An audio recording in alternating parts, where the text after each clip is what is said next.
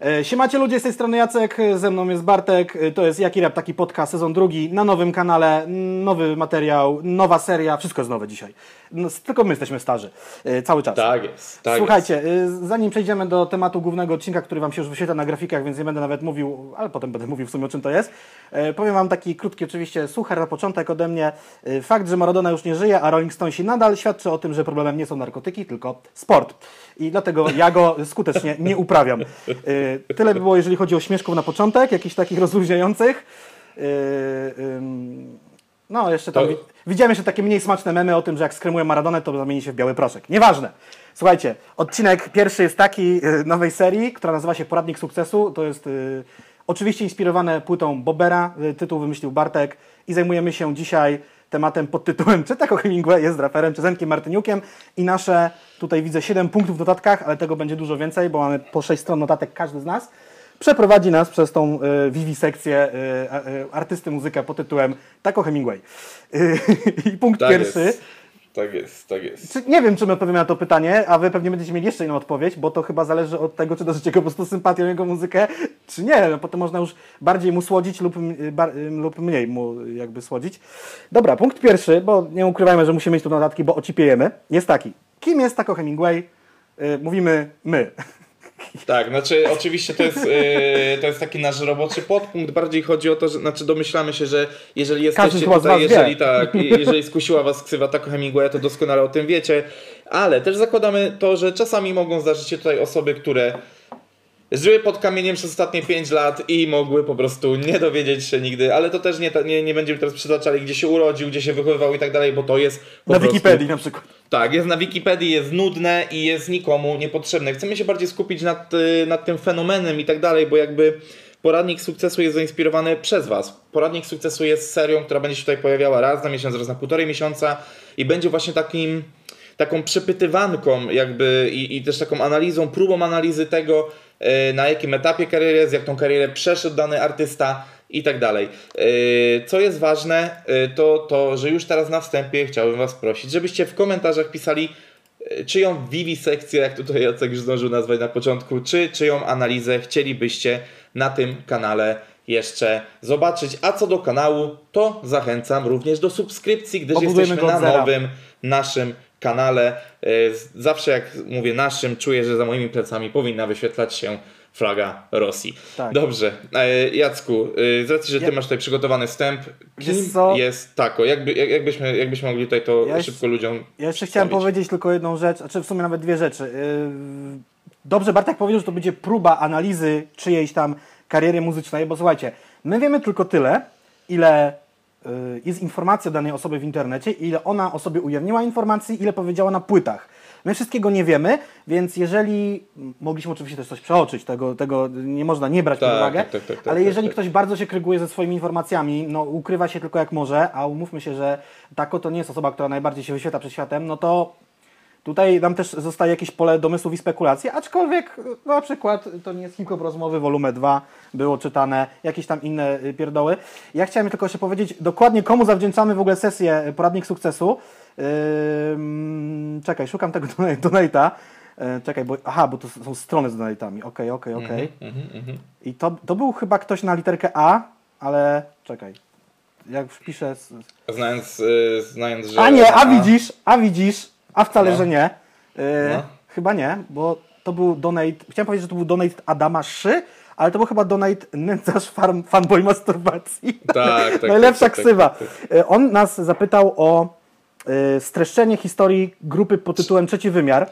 Do tego Tak. przejdziemy w przyszłości, ale stąd się właśnie wziął cały ten pomysł. Dobra, yy, tak Znaczy stąd, y, stąd jeszcze z tego, że no już na twoim kanale i na twoich streamach legendarna jest twoja niechęć do postaci, więc y, postanowiliśmy się rozprawić z tym na samym początku. Zajebiste jest to, że jak teraz będzie ktoś pytał o Taco Hemingwaya, ja mówię, gościu, jest kanał JRTP, tam jest odcinek, sezon drugi, odcinek pierwszy, posłuchaj sobie tego, ja już nic nie muszę mówić i to jest cudowne.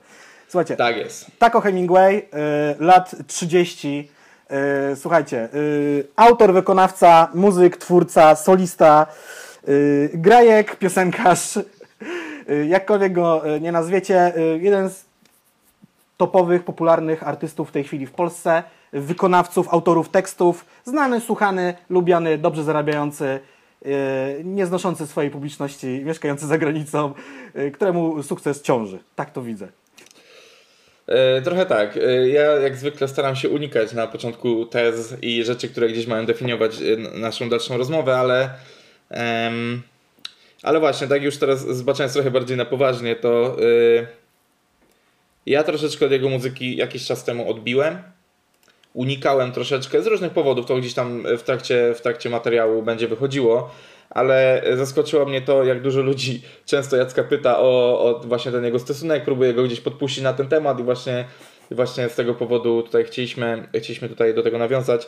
E, już kończąc, kończąc te żarty, że tako jest e, wszystkim, co związane z muzyką po, poza byciem raperem, e, to ja troszeczkę chyba będę starał się bronić tej tezy, że jednak jest raperem i to bardziej true niż każdemu z Was się może wydawać. Ale, ale, ale o, tym, o tym zaraz. Jacku, ja mam takie, takie pytanie. Mm. Gdzie pierwszy raz dowiedziałeś się o w ogóle istnieniu, tak? W sensie, no bo umówmy się, tak już funkcjonuje w tej branży 5-6 lat yy, i, i jaka, jaka była twoja pierwsza styczność z jego muzyką? I, i, i jakie wtedy tobie emocje towarzyszyły? Bo to też ciekawe w sumie. One, one się nie zmieniły, ja jakby to...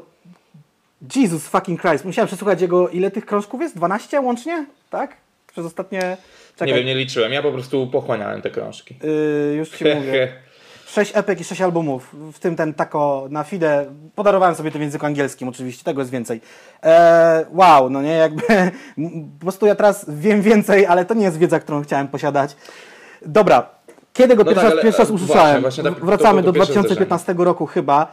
Na pewno gdzieś ktoś musiał włączyć 6 zer, na pewno, bo umówmy się też, yy, wyprzedzając pewną myśl, Tako nagrywa całe albumy, z których tylko kilka numerów odnosi zawsze sukces. I między innymi był to 6 plus na pewno słyszałem go na płycie Małe Miasta Koń, bo wiem, że nawet w wywiadzie, który zrobiłem z moimi miastami z płyty Koń e, w 2015 albo 2016 roku, tam no, po prostu chyba powiedziałem im w wywiadzie, albo zakulisowo już, że, że no jakby tego tako to ja nie rozumiem, delikatnie mówiąc, nie rozumiem fenomenu, który chyba zrozumiałem trochę słuchając teraz tych jego rzeczy.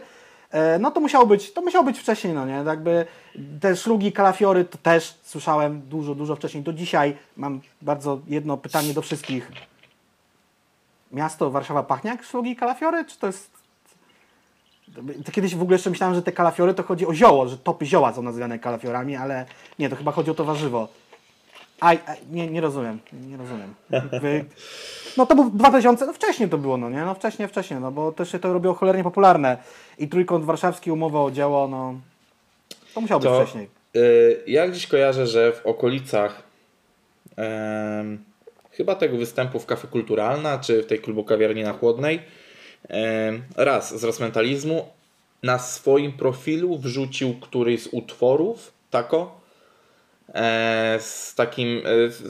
E, próbowałem dotrzeć do tego postu, nie, nie, nie udało mi się, nie, jakby nie, nie, nie miałem czasu przeglądać e, ściany pięciu lat postów Arka, ale, ale chodzi, chodzi mi o to, że wrzucił to wtedy z takim, że jest to ktoś nowy, jest to ktoś świeży. Też wiemy, że raz trochę się przyczynił do tego, że nawiązał kontakt Tytus z z Tako, mimo, mimo że oczywiście Tako też wysyłał te swoje jakieś tam e, materiały wcześniejsze i do asfaltu właśnie, i do prosto, i do alkopoligami i tak dalej, gdzieś tam jakiś kontakt nawiązał sam z Tytusem, ale to właśnie gdzieś tam raz też podobno przyczynił się w ogóle do tego, co też pewnie wiąże się z tym, że chłopaki nadal gdzieś tam, mówię teraz o Tako i o rasie i ogólnie o Tako i rozmentalizmie, gdzieś tam trzymają się razem, kumplują, no też tajemnicą nie jest, że menadżerem Taco jest e, człowiek, który współtworzy z Mentosem z Mentalizmu Flirtini, więc, mhm. jak, więc jakby tutaj no, gdzieś, gdzieś te koneksje są i, i gdzieś na, na, tamtym etapie, na tamtym etapie to do mnie trafiło i ja powiem sobie, i powiem, powiem sobie wam, tobie Jacku szczerze, że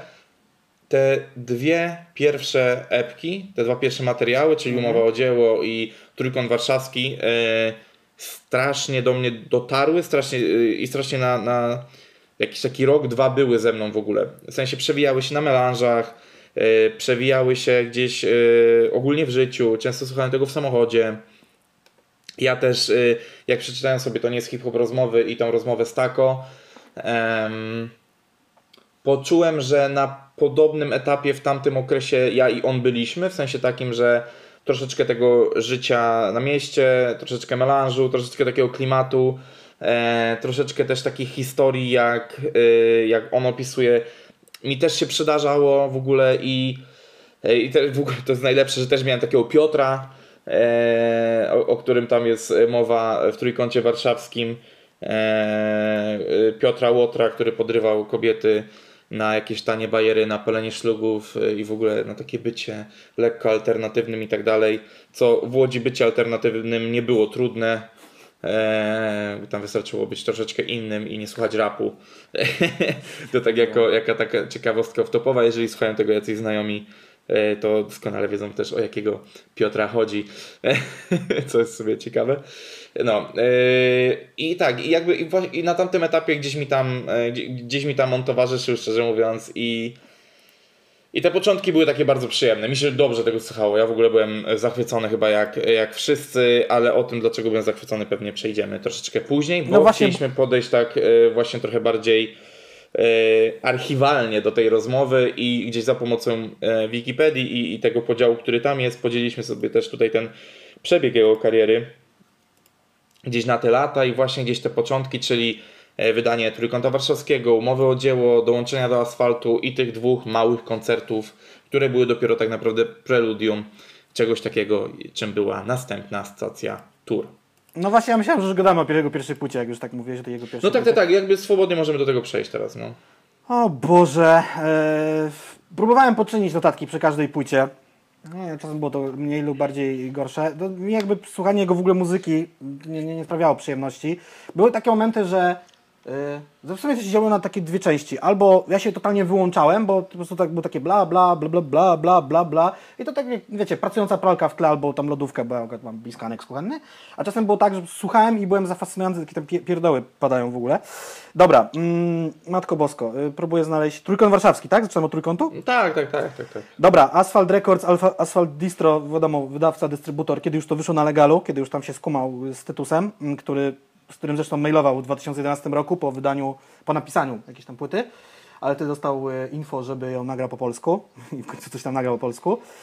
Mimo, e, że Discret mu doradzał wręcz odwrotnie, no nie? No, więc nie chciałbym przedstawić faktów, ale nie ma, nie, nie jest tak, że y, artyści są jakimiś Napoleonami w planowaniu swojej kariery i tak dalej. To tak, tym rządzi tak bardzo przypadek, że bez talencia i, i robią kariery, y, gdzie Czytałem też wywiad z Tytusem w ogóle przy okazji tego przygotowania mhm. tutaj, gdzie on ładnie, ładnie to powiedział, że dawno, dawno, dawno temu osoby o, osoby o ewidentnych brakach umiejętności nawijania robiły kariery, bo po prostu nie było nikogo, a dzisiaj y, osoby, które mają dużego skilla y, mogą też robić sobie kariery, bo za tego skilla są jakoś tam promowane. Dobra, Trójkąt Warszawski. Jakie mam notatki? Przede wszystkim tak, y, no cały album jest tą historią Trójkąta no, jest typ, typ, dwóch typów i typiara. Yy, to jest wszystko zmyślone. Koniec końców to jest wymyślona historia, no nie jest prawdziwa, bo w końcu do tego dotarłem, bo mnie to zainteresowało.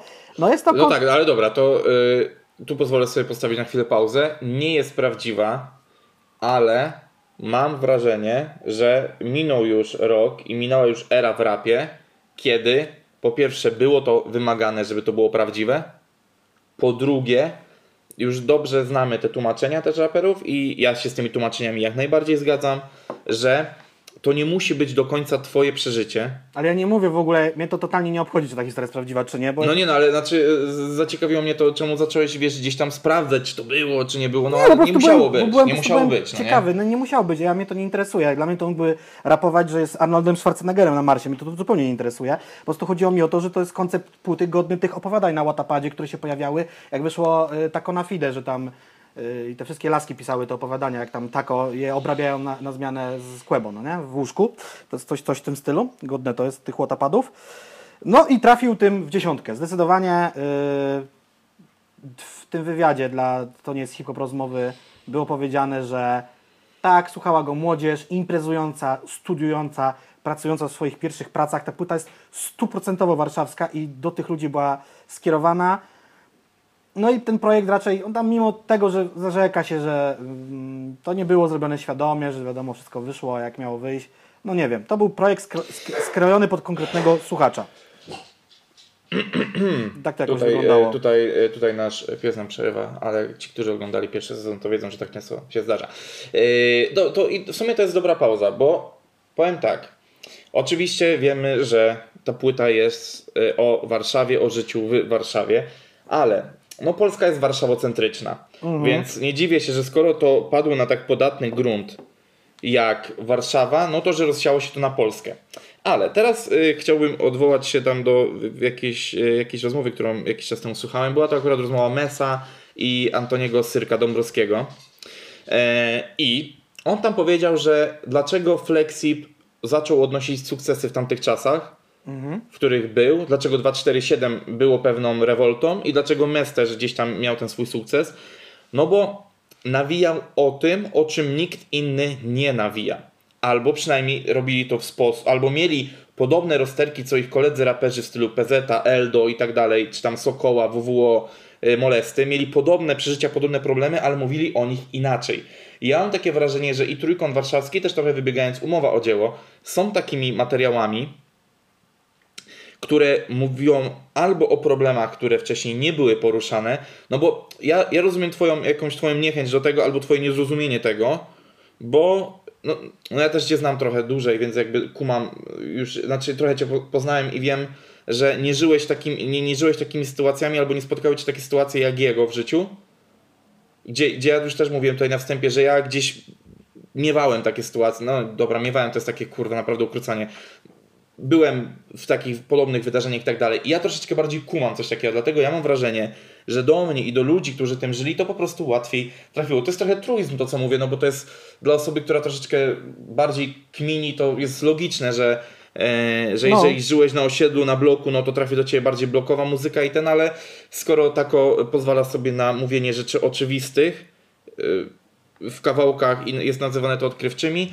to ja pozwolę sobie y, teraz też mówić trochę rzeczy y, truistyczne, ale które może, y, może trochę tutaj narzucą światło, bo powiem Ci tak, że na, przynajmniej na, na etapie, na którym jesteśmy, czyli ta umowa o dzieło i trójkąt warszawski, ja bym go tak nie, ja bym go tak nie cisnął. W sensie takim, że em, Czy no, dla mnie to ta jest... płyta dobrze trafiła po prostu. W sensie takim, że i, i ja tak jak on, bo on też pis, y, mówił o tym w książce, to nie jest hip-hop rozmowy. Y, on twierdził, że brakuje takiego rapu i ja też rzeczywiście z tym się zgadzam. Brakowało takiego rapu, w sensie rapu o, tak, o czymś takim i rapu, który trafi do, no można to nazwać On y, nieładnie normików albo do cywili. No, jak, On powiedział no. wprost, że trafił, zauważył tą niszę i z premedytacją w nią wszedł. To jest, mam to na papierze, że tak powiem.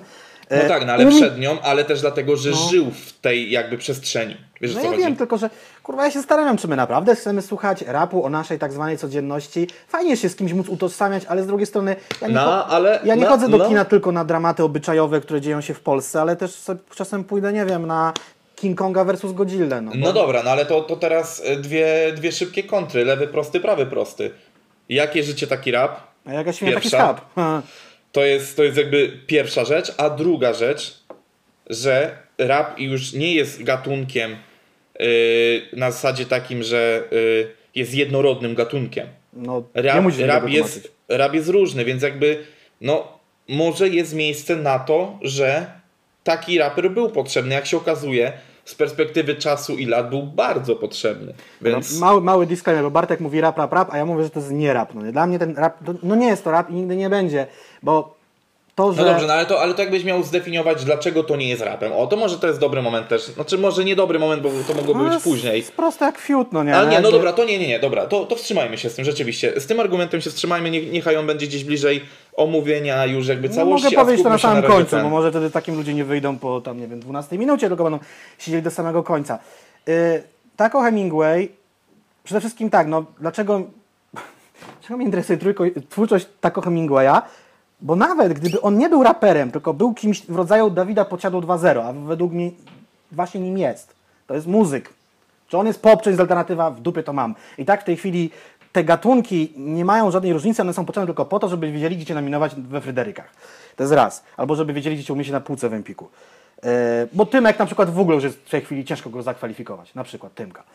I akcja jest taka, że już abstrahując od formy, to treściowo też mnie to nic nie obchodzi. To, że nie prowadziłem takiego życia, to jest jedno. On po prostu umitologizował, zajebiście trudne słowo, ten cały to całe łażenie po knajpach, Słuchajcie, gdybym ja dostawał złotówkę za każdym razem, kiedy on wspominał o lówce wódki, czy tam szocie, czy szociku, to bym kurwa nowym Bentleyem jeździł dzisiaj, no nie? To tak. No dobra, no ale to nie jest tak, że... I papieroskach, no nie?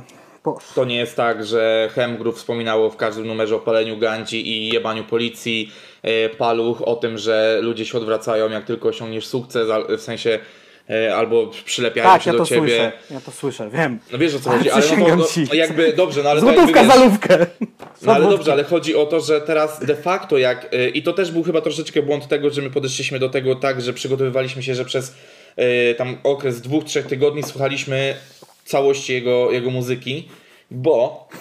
Y, bo rzeczywiście, na przykład ja już w pewnym momencie też zacząłem, zacząłem się męczyć troszeczkę, ale dlatego tym, że miałem kondensację tego, ale de facto, jak prześledzisz sobie pięć ostatnich płyt danego rapera, to naprawdę jest niewielu w Polsce raperów, którzy się nie powtarzają. Wiesz, to też mogą Nawet być Messi oczywiście... już powtarza, który był bardzo, wiesz, oryginalny i progresywny. Nawet on już się powtarza. Oczywiście od razu zbijam zarzuty, tak, to jest element stylu, tak, to są też a czasem follow-upy do samego siebie, oczywiście, jasne, ale no jakby no, też powtarzalność jest bardzo, bardzo mocna. I to nie tylko chodzi o te, te szoty wódki, bo tam było tego więcej, ale wiesz, No tak, ale, ale z drugiej poczekaj, no strony... chodzi o to, że akceptujesz to u pewnych raperów, a tutaj to odrzucasz. I, No, i to jest mo- trochę Może mnie to bardziej no nie? wkurwia tutaj niż w jakimkolwiek innym przypadku, ale to też jest, przesłuchanie kogoś całej dyskografii w, krótkim okresie pokazuje też, y, to wychodzą te niekonsekwencje, a czasem coś jest bardzo konsekwentne, a jest przy tym zajebiście zabawne. Tu chodzi o temat y, współpracy z markami, no nie? To, to, to też gdzieś to poruszymy. No ale dobra, no to gdzieś tam, gdzieś tam dalej, nie? No, ale no, to jest męczące, męczące było. W ogóle słuchanie tej muzyki było dla mnie męczące. No nie, no to ja tu, to, dobra, to ja dzisiaj widzę, że w, w Jaki Rap Taki Podcast jestem adwokatem diabła, bo oczywiście pamiętam naszą rozmowę tam chyba sprzed tygodnia czy półtorej, w której narzekałeś na jakieś ubytki masteringowe i mixowe na, ty, na którymś z tych dwóch albumów.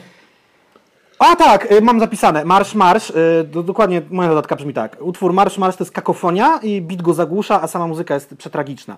Taco Hemingway nie ma dobrych bitów. On miewa dobre bity. Czasem. Najlepsze ma nam Taco na Fide, bo robił je razem z Quebo i tam jeszcze Steez był zaangażowany w to wszystko. No nie, tam było duże doradztwo. Eee, no to ja nie, no to to jest znowu kolejna rzecz. To jest coś takiego, że w rapie wszyscy mieli już, yy, wiesz, mieli dość truskulu, mieli dość wchodzącego trapu, jak dla mnie przynajmniej, i pojawił się on z bardzo minimalistycznymi bitami. One nie, nie mogły być doszlifowane na tamtym etapie, znaczy one nie mogły brzmieć dobrze na etapie dwóch pierwszych płyt, ponieważ były robione amatorsko. Oni poznali się w liceum, jak to robili z Rumakiem, to były rzeczy, wiesz... Yy, No to, to, to, to, to słychać, no jakby, no no tak, no ale, ale, no. ale no to jakby, no to też yy, nie, nie można tego wymagać, no bo to jest, bo w ogóle też mam takie duże przemyślenie, w- jeżeli chodzi o, o, o, o niego, że poziom sukcesu i tempo wzrostu Mhm. było jeden z najszybszych w polskim rapie, jak nie najszybszych, Mm, no bo Quebo jednak odbębnił troszeczkę dłużej. Mata go przebił w tej chwili, no? O, to prawda. O, no i ja na przykład, ale widzisz, i to jest też dobry przykład. Ani Mata, ani Tako nie, udźwig, nie, nie dźwigają tego. W sensie takim, że ja nie uważam, żeby oni dźwigali. Yy, inaczej. Zatrzymujemy się na etapie yy, Maty, jak tutaj off-topu, po, po pierwszym, yy, pi- pierwszym legalu. I Tako, który już jest po tym, jak w asfalcie ma trójkąt i umowę o dzieło. Eee, I to już jest moment takim, kiedy boost jest praktycznie linią pionową. I ja już widzę, że on tego nie dźwiga, bo zaraz, za, za chwilę po tym ucieka, ucieka już z kraju de facto, no nie? Częściowo z powodu tego, że trochę nie dźwiga tego i no też z powodu Kingi, no nie? To znaczy, jeżeli chodzi o temat y, stosunku Tako do swojego rozwoju kariery, to to, że on się zamyka, nic o sobie nie mówi w wywiadach, które są częścią jego pracy, totalnie się udziela na social mediach, to on się zamknął w tej szklanej wieży bardzo wysoko, tak? Jakby on tam, czytałem te wywiady, tak, jest domatorem, lubi siedzieć w domu, bla, bla, bla, jego męczą paparazzi. To niech sobie załatwi dwóch ochroniarzy, którzy będą mi łamali ręce i rozpierdali te aparaty o bruk. No to jest bardzo proste, stać go na to. No, no, a, no nie, No nie, tak. nie. Tak, nie, ma prawo do prywatności. Nie, kurwa, no to jest, Jezus. To jest takie e, chamskie uproszczenie, kurwa, no ja pierdolę, dwóch ochroniarzy, no ale każdy też chce żyć normalnie i tyle, no jakby to jest jego sprawa, gdzie mieszka, kurwa. I jego sprawa, jaki ma jest stosunek do jednym z mediów. no. najpopularniejszych muzyków w Polsce. Jakby to jest cena. Ceną za zarobki zajebiste i za sprzedaż płyt jest popularność. Tak jak pijesz i masz kaca, chcesz być popularny, masz pieniądze i jesteś popularny. Deal with it. No dobrze, no, ale, popularny. No. ale niektórzy, Proste. sobie niektórzy radzą sobie z tym lepiej, niektórzy radzą sobie z tym gorzej, no i tyle. To jest jakby... No sobie z tym w ogóle nie radzi. Ni, już ni, wiem. nie ale zobacz, kiedyś tak myślałem też, ale wyleczyłem się z tego myślenia. Jakby nie musisz. Jesteś muzykiem, masz robić muzykę. No, Reszta jest dodatkiem. Więc jak jest dodatkiem, nie musisz w nią się angażować. Czyli nie musisz na przykład się angażować właśnie w wywiady. No. Znaczy, Ale no to- dobrze, o, o, o tej kwestii no to może też się w ogóle wyprowadzić na przykład z Europy i zamieszkać na innym kontynencie, robić muzykę przez internet. Jego E, kolega tak zrobił. I, i, I w ogóle już wtedy nie będzie go w Europie nawet, już paparazzi nie będą w stanie go ścigać w Europie, chociaż myślę, że jakoś tam się dogadać, żeby, czy, czy, czy to w Stanach Zjednoczonych, czy w Kanadzie, czy w RPA, celuję w te kraje ang- anglojęzyczne, żeby gdzieś tam kogoś wysłać z aparatem, żeby mu zrobił zdjęcie, też nie jest problemem. No i tyle, no. Wszedł w tą grę i takie są konsekwencje, no. Mógł nie być muzykiem i nie było popularności, no. Z drugiej strony... No ale e, zobacz, Paluch czy Kenkę też udzielają bardzo mało wywiadów. Oczywiście więcej, ale nadal dużo, ale nadal mało, no nie? Ogólnie zobacz, że raperzy teraz sam doskonale o tym wiesz, udzielają mało wywiadów. Mówię, mówię już o tej półce takiej Tak, no, sprzedającej z- się, no nie? Wraz z wzrostem popularności udzielają coraz mniej wywiadów, ale to też wynika trochę z tych social mediów. Trochę dlatego, że niektóre te wywiady są straszne tak naprawdę. I, i, i, No i wiesz, wystarczy zrobić Q&A, yy, odpowiedzieć na nie chwilę, ludzie się dowiedzą tego, czego chcieli się dowiedzieć, a i tak CGM to przyklei, no nie? Ja gdzieś, ja gdzieś czytałem taką opinię, tylko to była opinia. Ja nigdzie nie przyłapałem tako na mówieniu tego, albo nie pamiętam, przesłuchałem jego 12 płyt w ciągu półtorej tygodnia, więc mam zlasowany mózg, że on nie udziela wywiadów, ponieważ dziennikarze na siłę szukają sensacji i zadają niewygodne pytania. Nie wiem, czy to jest taka była opinia. Nie wiem, czy to jest Eee. potwierdzone jakimś jego konkretnie wypowiedzianym zdaniem, no nie? To, to chodziło bardziej o e, gazety i portale, niż w sensie takie niebranżowe, no nie? W sensie, że inaczej myślę, że potrzeby... Chociaż ja myślę, że teraz biorąc pod uwagę to, jak działa na przykład no, nasz ukochany CGM, to jest jeden chuj. E, W sensie wszyscy, wszyscy szukają rzeczywiście kontrowersji ale- i wystarczy ale wiem- im stories, no nie? Ale inna rzecz mi się przypomniała. On powiedział, że y, w książce to nie jest hip-hop rozmowy volum 2, y, gdzie zresztą udzielił wywiadu, no bo to była książka i też y, autorzy, y, y, powiem po nazwisku, Baliński i Strowski tam ogarnęli tą rozmowę na poziomie, em, że regularnie sprawdza płyty na YouTubie, wywiady z raperami Tak, i tak, tak, dalej, tak, tak, tak, więc ma jakieś pojęcie o tym, kto te wywiady robi dobre czy złe. To nie mógłby powiedzieć swoim menedżerowi, ty umów mi rozmowę z tym, tym i tym. Konkretnie No, tym trzema to, ludźmi przykład. yy, Rzucam z dupy przykład. To, to nie będzie zaskok, jak powiem Ci, że raperzy w większości uważają, że nikt nie robi dobrych wywiadów. That's it. No wiadomo, no bo oni się zapatrzyli w Stany albo nie wiem, czego oni się w tych wywiadach spodziewają. Nie wiem, to niech mi napiszą pytania i mi je dadzą, to im je zadam. Nie wiem, cokolwiek. E, Takie, takie pomysły też pewnie kiedyś się pojawiały. Dobrze. E, mniej więcej, znaczy e, z racji, że siłą rzeczy dyskusja krąży, krąży gdzieś tam dalej i, i itp. E, czy ty chciałbyś domknąć coś w kontekście Trójkąta Warszawskiego jeszcze? No nie no, co chciałem to powiedziałem. No, to jest typowo album skierowany dla konkretną grupę docelową, wiekową i, i też obszarowo na podwarszawiaków. Ale to dalej już poszło, no bo też umówmy się, w Warszawie już nie będę strzelał ile mieszka ludzi, bo mieszka tych ludzi tam dużo, to już jest tam pewnie, nie wiem, półtorej miliona, milion osiemset, może dwa miliony, ale umówmy się, tam jest olbrzymia ilość osób przybywających do miasta z różnych części Polski. No to się musiało robić po Polsce.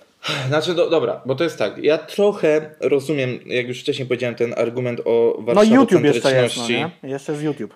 No tak, tak, y, ale do, do, do brzegu. Ja rozumiem ten argument o warszawocentryczności i tego, że ludzie chcą żyć tak jak w Warszawie, w sensie w mniejszych miastach chcą żyć tak jak w Warszawie i tak dalej. Jest to widoczne po kurwa tym, jak działa Instagram i tak dalej, że każdy chce być wannabe czymś, ale czy, czy to nie jest po prostu choroba naszych czasów, a tak tylko po prostu jest p- produktem ubocznym trochę tego, w sensie takim, że E, to jest raper naszych czasów, w sensie, w sensie takim, że tak, ż- tak żyją y, ludzie teraz, tak chcą żyć ludzie. Oczywiście to jest uogólnienie, bo nie jesteśmy jednorodnym społeczeństwem, tak jak nas, nas próbują uczyć w książkach od historii, że w danym No. roku zakończył się średniowiecze i renesans i nagle wszyscy dokładnie inaczej się ubierali, dokładnie zmienili muzykę i tak dalej. No nie, tak nie jest oczywiście, żeby tutaj ktoś nie zarzucił.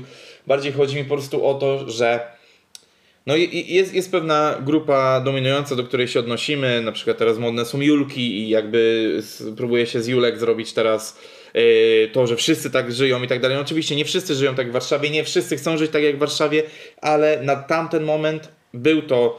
e, Tylko wiesz co? Bo mnie tak zastanawia jedna Był to rzecz. podatny grunt, nie? Taco Hemingway to jest rocznik 9.0. Ja jestem rocznikiem 8.9. Widziałem wideo z jego koncertu chyba na Openerze albo w jakimś innym miejscu. Tam nie stał pod sceną rocznik 8.9, ani 9.0, ani 9.1. Tam stał rocznik 9.5, 6, więc zawsze jest tak, że słuchacie młodsza publiczność chyba niż byś chciał. Niekoniecznie twoi równolatkowie. No, to zależy od artysty. Tu bym nie, nie, nie, nie krążył po tych meandrach, ale de facto wiesz, yy, bardziej chodzi o to, że nie patrzyłbym na to stricte rocznikami, bardziej czymś w stylu pokolenia, tudzież e, tudzież generacji i tak dalej, bo def, kurwa, bo to jest też tak, że to jest już y, straszny off-top i, i zaraz trzeba będzie z niego uciekać, ale e, ja widzę pewną taką i, i to myślę, że każdy, kto jest po prostu starszy albo w naszym wieku dostrzega takie rzeczy, że de facto roczniki młodsze pokolenia młodsze trochę się różnią, ale wszyscy powielamy te same błędy, wszyscy imprezujemy w bardzo podobny sposób, zmienia się alkohol, jego cena, rodzaj narkotyków, jakość narkotyków i tyle, kurwa. De, de, de facto, znaczy nie, bo to, bo to jest śmieszne, ale yy, jak no. gdzieś tam, wiecie, ja yy, zdarza mi się grać w siatkówkę, jakiś czas temu rozmawiałem z ludźmi, a tam potrafię grać z ludźmi z przedziału wiekowego 45-20. I, I jak słyszę, że ludzie, którzy mają teraz 45, jak mieli 18, też walili jakieś dziwne narkotyki y, i, i po prostu były wtedy gorszej jakości, trudniej dostępne albo bardziej trzepały mózg. Teraz są jeszcze gorsze, albo jeszcze lepsze, albo jeszcze tańsze, albo jeszcze droższe. De facto wszyscy podążamy tymi samymi schematami, więc ja nie dziwię się, że, że w muzyce taką mogą odnaleźć się ludzie, którzy mają teraz 35 i wspominać sobie, jak to sobie żyli 5 lat temu, 10 lat temu, a mogą też być ludzie, którzy zaczęli słuchać go dopiero teraz próbują pierwszych dopalaczy, nie wiem, chuj wie czego, albo podrywają swoje pierwsze dziewczyny. To ja mam wrażenie, że właśnie też mimo tego, że ty uważasz, że jest to bardzo warszawocentryczne i skierowane tylko do jakiejś konkretnej grupy osób, to ja mam wrażenie takie, że na poziomie, gdy trochę bardziej zagłębisz się w to, jest to cholernie uniwersalne. W sensie tam naprawdę dużo osób może się, y, może się odnaleźć. Oczywiście też wiele osób nie, ale jest jednak jakaś grupa, która te trendy tworzy, która te, e, która te trendy jakby spina w narodzie i, i, i tam to trafiło i dlatego to, jest, e, dlatego to jest popularne. A czy, a czy dobre, czy niedobre, odpowiemy sobie na przestrzeni dalszej rozmowy. No. Moim marzeniem jest w życiu nie przesłuchać już ani jednego kawałka tego człowieka, naprawdę. To jest moje, kurwa jedno z moich topowych marzeń na ten moment. Dobrze. E, chcieliśmy każdy etap e, podsumować e, też troszeczkę tak biznesowo, czyli, czyli sprzedaż i trasa koncertowa. zaczniemy od sprzedaży i ten, ja chciałbym tak jakby podsumować etap trójkąta i umowy. Ja. Mhm. Więc jak to tam, jak to tam wyglądało? Eee, kurwa mać, próbuję znaleźć jaką został wyróżnienie za tą płytę. Chyba złota? Nie, dlaczego za to... trójkąt? No próbuję, próbuję to znaleźć. Nie, on chyba... A, zresztą czekaj. Nie wiem, bo moje datki są w chaosie totalnym, więc uwaga, sprawdzam to. Eee, trójkąt, trójkąt warszawski złota, miał złoto. Złota płyta. Tak, 4 lipca 18 roku, dzień przed moimi urodzinami. Yy... I teraz tak, tak. Bo ja tu mam podane tu datę premiery Trójkąta Warszawskiego 19 grudnia 2014. I ja Wam mhm. nie powiem w tej chwili, czy to jest to wydanie, kiedy on już go nie było w asfalcie, czy on już był w asfalcie. Nie mam bladego pojęcia. Mhm. Po prostu, suta płyta. Koniec. No tak, tak. E, a umowa o dzieło sprzedała się na poziomie, proszę Państwa, również złota. Znaczy, ona uzyskała status złotej, co może równie oznaczać tyle, że sprzedało się 16 tysięcy, 15, a może tyle, że już. 29,5 przykład... też, bo do 30 tak, jest platyna. Tak, tak, tak. tak, tak, e. Jeszcze jest jedna rzecz, którą tu zauważyłem, to jest szczegół, ale dla osób, które jakoś tam się w te tematy zagłębiają. Tutaj od Young Hems aż do Flageya za każdym razem jest Taco Corp, Asphalt Records, ewentualnie dystrybutor w postaci Warnera. Ja nie mam pojęcia, czy te albumy Taco były wydawane już w asfalcie, jako te legalne, jako Taco Corp Asphalt Records, bo mi się wydaje, że Taco Corp zostało dopiero założone na potrzeby Taco na Fide. Mogę się mylić, nie wiem tego. Wydaje mi się, że po prostu ktoś tam Wikipedię trochę na pałę też uzupełnił. Okej, okay, może teraz wznowienia, teraz wychodzące w mhm. roku 2019 i 2020 już wychodzą jako Taco Corp, bo Taco w asfalcie już nie jest, gdybyście tego nie wiedzieli. Jest w 2020, ale też jako Taco Corp. Yy, tak przynajmniej sądzę. Więc no, no, trochę mi się wydaje, że też na pałę to jest uzupełnione, ale dobra. Dobrze. I przechodzimy teraz do umowy o dzieło. Ja teraz pozwolę sobie zrobić jedną ciekawą rzecz. Moi drodzy, teraz tutaj trzymam sobie yy, w rękach zafoliowaną, oryginalną z pierwszego wydania płytę umowa o dzieło. I teraz szybki konkursik dla Was. Wśród tych, którzy udostępnią tą płytę, znaczy udostępnią ten materiał na Instagramie, oznaczając e, Instagram jaki rap, taki podcast, albo udostępnią to na Facebooku, również oznaczając nasz fanpage jaki rap, taki podcast, e, rozlosujemy, rozlosujemy, a bardziej wybierzemy e, osobę, która, do której ta płyta pofrunie. I, i, i, i, i, i pewnie, pewnie zrobimy ogłoszenie w przeciągu tygodnia od wyjścia tego na Instagramie Jaki Rap Taki Podcast. Tam się dowiecie, kto to, e, kto to zdobył. Jak widzicie, przybliżam jeszcze bardziej. Jest to zafoliowane pierwsze wydanie, także w chuj warta płyta. Jeżeli chcecie, to e, wy coś dla nas, my coś dla was. Poświęcam to z własnej kolekcji, e, bo troszeczkę jakby kolekcjonowanie płyt już mnie jakby męczy, może, może coś takiego. Więc cóż, no, to może być wasze, a teraz przechodzimy do umowy o dzieło. E, I teraz pozwolę sobie zacząć od trasy koncertowej, bo tu już takowa się pojawia. Przy trójkącie nie chciałem, już wymieniałem te dwa koncerty, które się pojawiły, nie są ważne. Mhm. I powiem Wam tak, jest tutaj pewien, znaczy jakby oficjalnie na następna stacja Tour nie było miasta Łodzi, ale gdzieś tam chyba sierpień e, sierpień, wrzesień Tako zagrał w Łodzi na festiwalu Dom of On Festival odbywający się na OFie, dlatego też Łódź się nie pojawiła później na trasie. E, na trasie e, następna stacja Tour. Co ciekawe, ja na tamtym etapie był to e, no właśnie gdzieś pomiędzy trójkątem a umową o dzieło bardzo chciałem zrobić koncert Taco Hemingwaya, tylko gdy go bukowałem nie miałem świadomości tego jak to bardziej wystrzeli i widząc po tym, jakie kluby są na, na tej pierwszej trasie, też było takie podejście, że yy, nie wiadomo jak to pójdzie. I na przykład jest tak jak w Poznaniu projekt Lab, a nagle później zakłady graficzne, czyli przedskok z koncertu tam na 250-300 osób, yy, na koncert tam yy, już bliżej 500-600, co jest do, do, dość ciekawe, a yy, dla tutaj ludzi z Łodzi, którzy nas słuchają, a yy, wiem, że kilku jest, yy, jeżeli pamiętacie takie ciekawe miejsce jak klub Krańcówka, to w klubie Krańcówka e, ten koncert miał się odbyć. Wtedy ten koncert mógłby się odbyć do 150 osób. Ja specjalnie sobie odkopałem na Messengerze wiadomości, ja z, e, wi e, wiadomości z ówczesnym właścicielem tego miejsca. E, I pamiętam, że była taka rozmowa, no młody, ciekawy, perspektyw e, perspektywiczny artysta, yy, spróbujmy go zrobić, spore ryzyko. Ja też sobie odgrzewałem rozmowy z Jankiem Poremskim na ten temat. I one są przekomiczne z perspektywy tego, co się dosłownie zadziało w przeciągu roku później, no nie? W sensie, że to był taki przeskok. Ja nawet, kurwa, może znajdę, ale autentycznie byliśmy na tak zaawansowanym etapie rozmów, że już miałem plakat przygotowany na to. Myślisz, I, że będziesz miał po tylu latach? Kurwa, mogę mieć, mogę mieć. I, I jeżeli się uda, to znajdę do jutra i postaram się wrzucić dzieckowi do montażu, a jak nie, to e, opublikuję po prostu w przeciągu tygodnia, jak będziecie to oglądali na e, stories. E, szybko lecąc przez tą trasę, chciałem powiedzieć tak, Warszawa Palladium, czyli już lecimy grubo, bo to już był koncert na, w klubie na, na ponad półtora tysiąca osób. Czy ja byłem kiedyś w Palladium? Hmm. Kurwa, nie, chyba nie, ale dobra, nie e, jak, jak to mówi Rafał Patrzeć na, jak to było, na Goldenstrasse? Na, na ulicy Złotej. W tak. każdym razie. Oldenstrasse. Jest. Był koncert w, mieś, e, w obiekcie Kato w Katowicach, w którym miałem być, przyje, w którym miałem być przyjemność e, tego lata. No i kurwa nie wiem jak oni tam ten koncert zrobili, bo to jest mniejszy niż krańcówka, o której myślałem.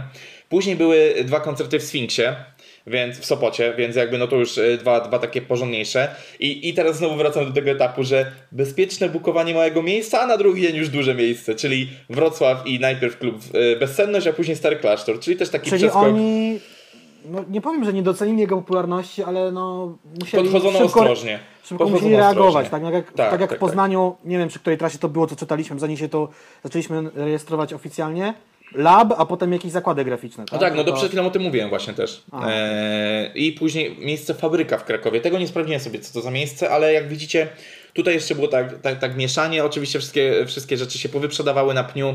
E, trasa była dość krótka i zwięzła, bo to było e, 8 miast, 7 miast y, de facto w od 19 września do 20 października, czyli e, w miesiąc.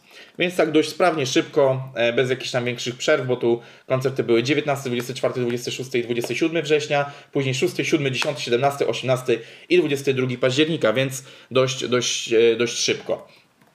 E, jeżeli teraz moglibyśmy, to jeszcze zerknęlibyśmy, jak się płyta sprzedała, ale z tego co kojarzę, uzyskała status również złota, tak? Bo o tym chyba już mówiliśmy, ale też oczywiście nie wiemy, jak to było tam, czy, to nie jest na przykład już na ten moment 29 900, no nie? A czy wiesz co mnie dziwi, że po tylu latach te albumy nie są przynajmniej platynowe? Bo ja nie wiem, czy oni nie aktualizują tych rzeczy, chociaż mi się wydaje, że aktualizują.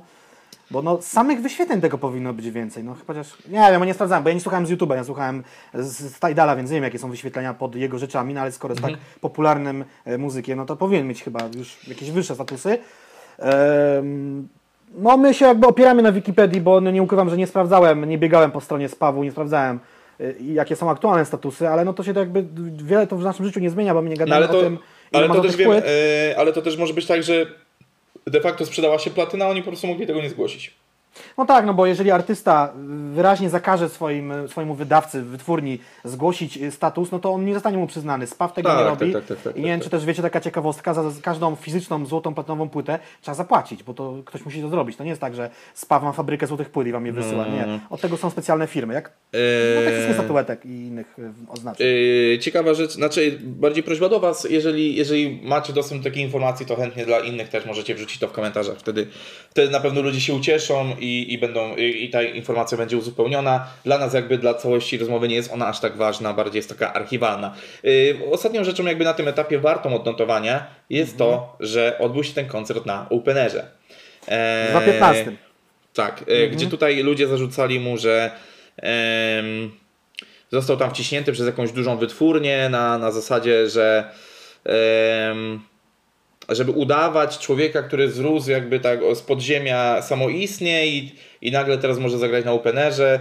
No, ba- bardzo, ba- właśnie bardzo fajnie odnosi się do tego w książce. Ja, szczerze mówiąc, na tamtym etapie cholernie się cieszyłem, że artysta, którego ja jeszcze chwilę temu dosłownie chciałem w ogóle bukować w jakiejś krańcówce na 150 czy na 120 osób, nagle gra na openerze i gra z sukcesem. Także no, dla mnie to było super wydarzenie i też to był taki czas, kiedy ten polski rap jeszcze nie gościł tak dobrze na openerze jak teraz. Generalnie ja ci powiem tak, y, on mówi, że to był, in, że zarzucali mu industry plant, że wytwórnia dokładnie. y, umieszcza swojego wschodzącego artystę na dużym festiwalu, żeby zrobić mu popularność i tak dalej, i tak dalej. On twierdzi, że tak nie jest. Generalnie miałem cały czas rozkminę, słuchając jego całej dyskografii, czy Taco Hemingway jest doskonale przemyślanym planem na siebie jako ex-pracownika marketingowego, gościa, który trochę po świecie pojeździł, w różnych miejscach bywał i tak dalej. I czy to jest cynicznie i wyrachowane zrobiona ta cała kariera, czy nie. On twierdzi, że nie, ja w sumie nie wiem, y, ale sam też podkreśla, że wszyscy kłamią, więc to też może dać wam do myślenia.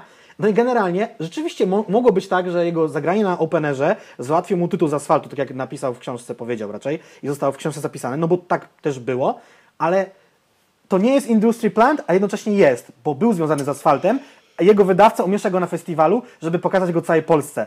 To to No, mimochodem... ale, też, ale, ale też jego wydawca robi to dlatego, że nie, nie wiem, czy już w tym momencie towarzyszył Janek Poremski yy, Filipowi. No słuchajcie, I to mogło być równie dlatego, po prostu to się stało, nie no- miałeś bookera, no to pomógł ci szef wytwórni. Dacy. Jasne, ale jakby każdy szef wytwórni chce, żeby artysta, którego wydaje, był popularny, mógł się rozwijać, przynosił mu zyski, więc to nie było zrobione dlatego, że Tytus miał dobry dzień albo zrobił to yy, czystymi intencjami. No to było zrobione po coś, więc jakby nie stawiam tako zarzutów, że jest przemyślaną yy, tutaj szczwanym planem, ale z drugiej strony, come on, no przecież nie by mu tego innego, yy, nikt inny by mu mm, z dobroci serca nie załatwił zagrania tym na, na openerze, no nie? Jakby, to było zrobione po coś, no po to, żeby sobie zagrał i się pokazał, no i tak się stało. Yy, dobrze. E, A teraz znowu dziś w Warszawie wieje wiatr, czyli przechodzimy do etapu 16-18 e, i do płyt Wosk oraz Marmur. Ej, bo ja o umowie o dzieło miałem, miałem dosłownie dwa myślniki zapisane, bo byłem A, też, dobrze, przepraszam. byłem też dobrze, to głupi, jeszcze- bo ja część y, takich przemyśleń ogólnych sobie zapisywałem, mam taką ścianę tekstu ogólnego, a żałuję, że tego nie rozbijałem, przy chyba dopiero ogarnąłem się przy Marmurze i taką na Fide najwięcej zapisałem, przy Jarmarku. E, po, poświęciłem na to wczoraj dwie godziny, żeby ściany tekstu rozproszone, zapisywane przez 2,5 tygodnia dopasować do konkretnych No, etapów, więc jakby e, Kurwa, no ja rozumiem z, ból. no z Europy sobie nic nie zapisałem. Nie, mam dwa myślniki, nieważne. E, dobra, ja przy mam, przy- wróć, umowa o dzieło, tak? E, dwa myślniki. E, ponownie typowy album pod warszawiaków, sorry. I w Avizo, to jest ciekawostka, nie wiem, czy jest prawdziwa, bo w tak jak ja słuchałem tej jego dyskografii, pierwszy raz nazywa się raperem. Uwaga, bardzo ważne.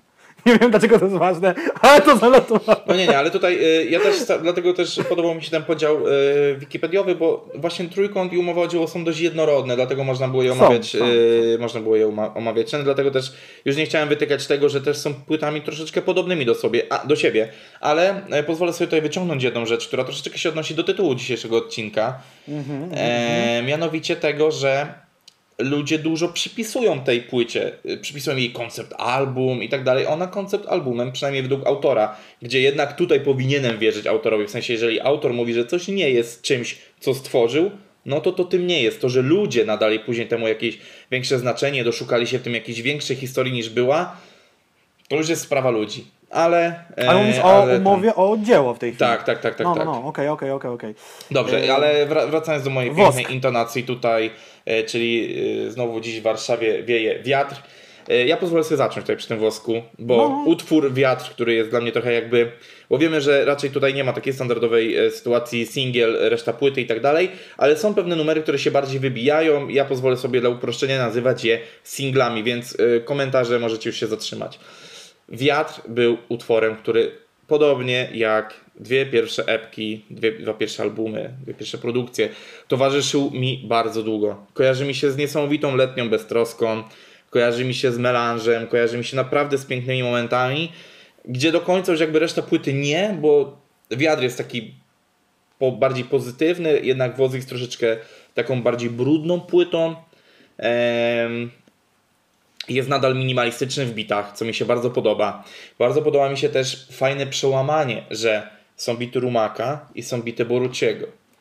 E, I tutaj e, gdzieś te gdzieś te rzeczy, rzeczy fajnie się miksują. Tam jest chyba bity są w proporcji 4 do 3, że 4 bity Rumaka, 3 Boruciego. I tutaj troszeczkę e, fajnie się tego słucha. Nie ma już takiej, nie ma takiego poczucia monotonii, mimo że i właśnie to jest też ciekawe, że mimo że te bity są dość różnorodne, znaczy bardziej różnorodne niż wcześniej, to nadal jest to spójna, harmoniczna całość. Co ogólnie, gdy y, będziemy dalej podsumowywać całą dyskografię, u Tako mi się bardzo podoba, że jest on spójny na każdej płycie, a zarazem też spójny jakby jako kariera, ale to tam później, no nie? Um, co, właśnie, właśnie zacząłem robić sobie porządek w notatkach. Świetny moment. Świetny moment, ale nie, bo dopiero teraz skumałem, że mam jedną bardzo istotną rzecz rozwalam na dwie części. Cyk. Y, wosk. Ja, jeżeli chodzi o wosk, mam. Y, powiem Wam tak, jakby. Ja miałem taki w ogóle ambitny plan, że chciałem sobie nawet porobić jakieś tabelki, ile razy się pojawia jaki temat w utworach, bo to jakby to też by coś powiedziało o jakimś tam stylu jego albo, albo yy, jakichś tematach, które porusza, ale dobra. Przy wosku jest też bardzo krótko. W utworze BXL, Benelux, chyba tak się czyta, albo nie wiem, albo po prostu Belgia, chodzi o lotnisko. Yy, przewija, że nie chce być nowym tupakiem, chce być nową nosowską i no w tym kierunku właśnie widzę, ja widzę taką Hemingwaya jako nosowską, nie tupaka.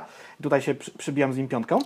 To E, nie zgadzam się kompletnie z tym akurat. a druga rzecz, yy, i, no bo jest, on jest artystą na normików. Może go słuchać pani Jadzia w sklepie, może go słuchać pan Zenek na budowie No, i pani no no Jagoda i- pracująca w korpo, no. I, I po raz kolejny wychodzi na, na, nasze ścięcie w tym temacie. No jakby Nososka nie jest kompletnie artystką dla normików, więc jakby... No, ale to nie jest, wcale, ale- zwłaszcza Instagram, no nie? No nie, no, no, ale, no ale właśnie i, i to jest znowu to, że znowu tutaj wychodzi bazowanie wiedza twoja na temat tej muzyki, no i kurwa, no jakby ja nie chcę w to brnąć, bo ja się później denerwuję, kto, kto jest na, kto, kto bywał na naszych streamach, był już raz świadkiem ścięcia dość mocnego o, o to, więc ja nie chcę Ale w to to nie jest brnąć. muzyka dla normików, dla każdego. Coś jest dla każdego, to jest dla niczego. Dobra. Znaczy w sensie jest dla każdego, no to jest właśnie takie coś, no, nie? Jak, jak bułka pszenna. Yy, I tutaj yy, diagnoza pada twór, jego twórczości na wosku, chyba która się odnosi do wszystkich jego płyt. Yy, cytuję, jestem głosem pokolenia, które nie ma nic do powiedzenia, mimo to relacjonuje wszystko, wszystkie posiedzenia, każde wyjście, kino, szybkie piwo, jeszcze szybszą miłość, no nie?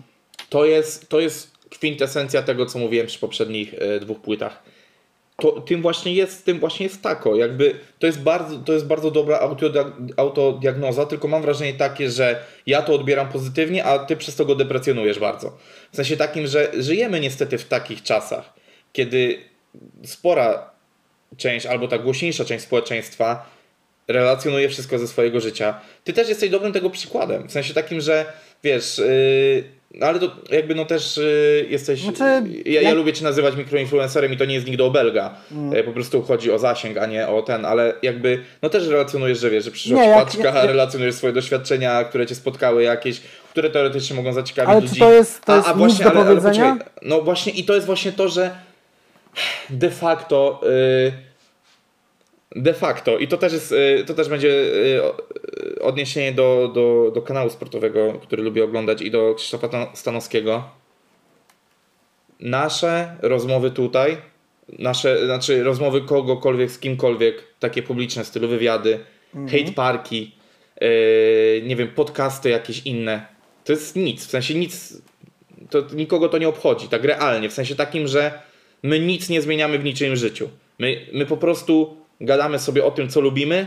Jeżeli znajdzie się tysiąc, dwa tysiące, sto tysięcy Ale- osób, które to lubią słuchać, no to po prostu to jest. I to, I to jest właśnie kwintesencja tego. Tylko on ma tego świadomość. A bardzo często ludzie, i to ja też jestem tego przykładem, rzucam kurwa, nie wiem, że gram sobie siatkówkę wieczorem i kurwa chuja to kogo obchodzi. Tej, no on nie ma nic do powiedzenia, nagrał o tym 12 płyt, ja nie nagrałem ani jednej płyty, a, czasem mi się wydaje, że mam coś do powiedzenia. Ale, no dobrze, ale... Znaczy generalnie mój Instagram to jest bardzo prosta akcja. Popkultura i muzyka i, i czasem polityka jak się odpalę i jak życzę wszystkim pisowcom, żeby kurwa poumierali na raka. Jak nie mam nic do powiedzenia, to przysięgam wam, że nic nie nagrywam, no nie? Jakby... No ale, też- ale właśnie, ale bo to jest to, że to ty twierdzisz, że masz coś do powiedzenia i że kogoś to może zainteresować. Ale to jest bardzo wąski Ale- temat, no nie? Ja no nie ale, mówię... ale zobacz, a nie, ale właśnie realnie Ja nie relacjonuję tego, jak jadam no śniadania. Jakby dla mnie Ale- nic do powiedzenia to jest bycie taką typową właśnie jakąś tam Grażyną czy, czy Michałem. O kurwa, wstałem, ale dzisiaj ładny dzień. O, zjem sobie kanapkę wie- z pomidorem. To jest no ty- totalnie nic. Ale, ale, ty- ale ty nie rozumiesz żadnej podstawowej rzeczy. Że ty dla kogoś możesz być taką nic nie wnoszącą do życia Grażyną na Instagramie.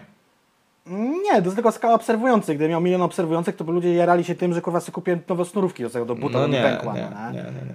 No tak De, to właśnie de, de, de, de facto to, czy ty ze swoimi zasięgami, czy ja dla grona swoich znajomych i kilku oglądających, czy tako będą relacjonowali, to nie ma znaczenia w żadnej skali. W żadnej skali to nie ma znaczenia, bo to nikomu nic do życia nie, Nie no, to tak wnosi. generalnie to w ogóle nic nie ma znaczenia w życiu. Istotne jest tylko, żebyśmy jedli, pili i się wypróżniali, żeby funkcjonować tak, tak generalnie, jako, y, jako homo sapiens sapiens, jako istota No biologiczna. tak, ale, ale jednak wiesz, zobacz. Yy, słuchając jego płyt, mam wrażenie czasami. Yy, mam takie wrażenie. Aż się atom wzbudził. Mam takie wrażenie, że generalnie rzeczy, o których on mówi, często są truistyczne, oczywiste i tak dalej. I gdy je usłyszysz, to mówisz, no tak, kurwa, są oczywiste No do jarmarku jeszcze przejdziemy. ale y, chodzi o to, że gdy ktoś mi na nie nie zwróci uwagi w formie utworu, w formie wypowiedzi, formie filmu, to ja mam świadomość ich istnienia, ale nie przejmuję się nimi. Nie, masz po prostu wrażenie, że ma, masz dowód na to, że ktoś inny oprócz ciebie je zauważył. To jest jak gadasz z kimś, czy No tak, ale, ale ten powód i to, no. że, i, i to, że on to powiedział, skłania mnie czasami do tego, żeby wrócić do myślenia o tym, bo często ja myślę o wielu, wielu, wielu rzeczach. I tu będzie taki jeden bardzo, bardzo konkretny przykład. A ja bym ekstrapolował to do tego, że jest głosem pokolenia, która nie ma nic do powiedzenia.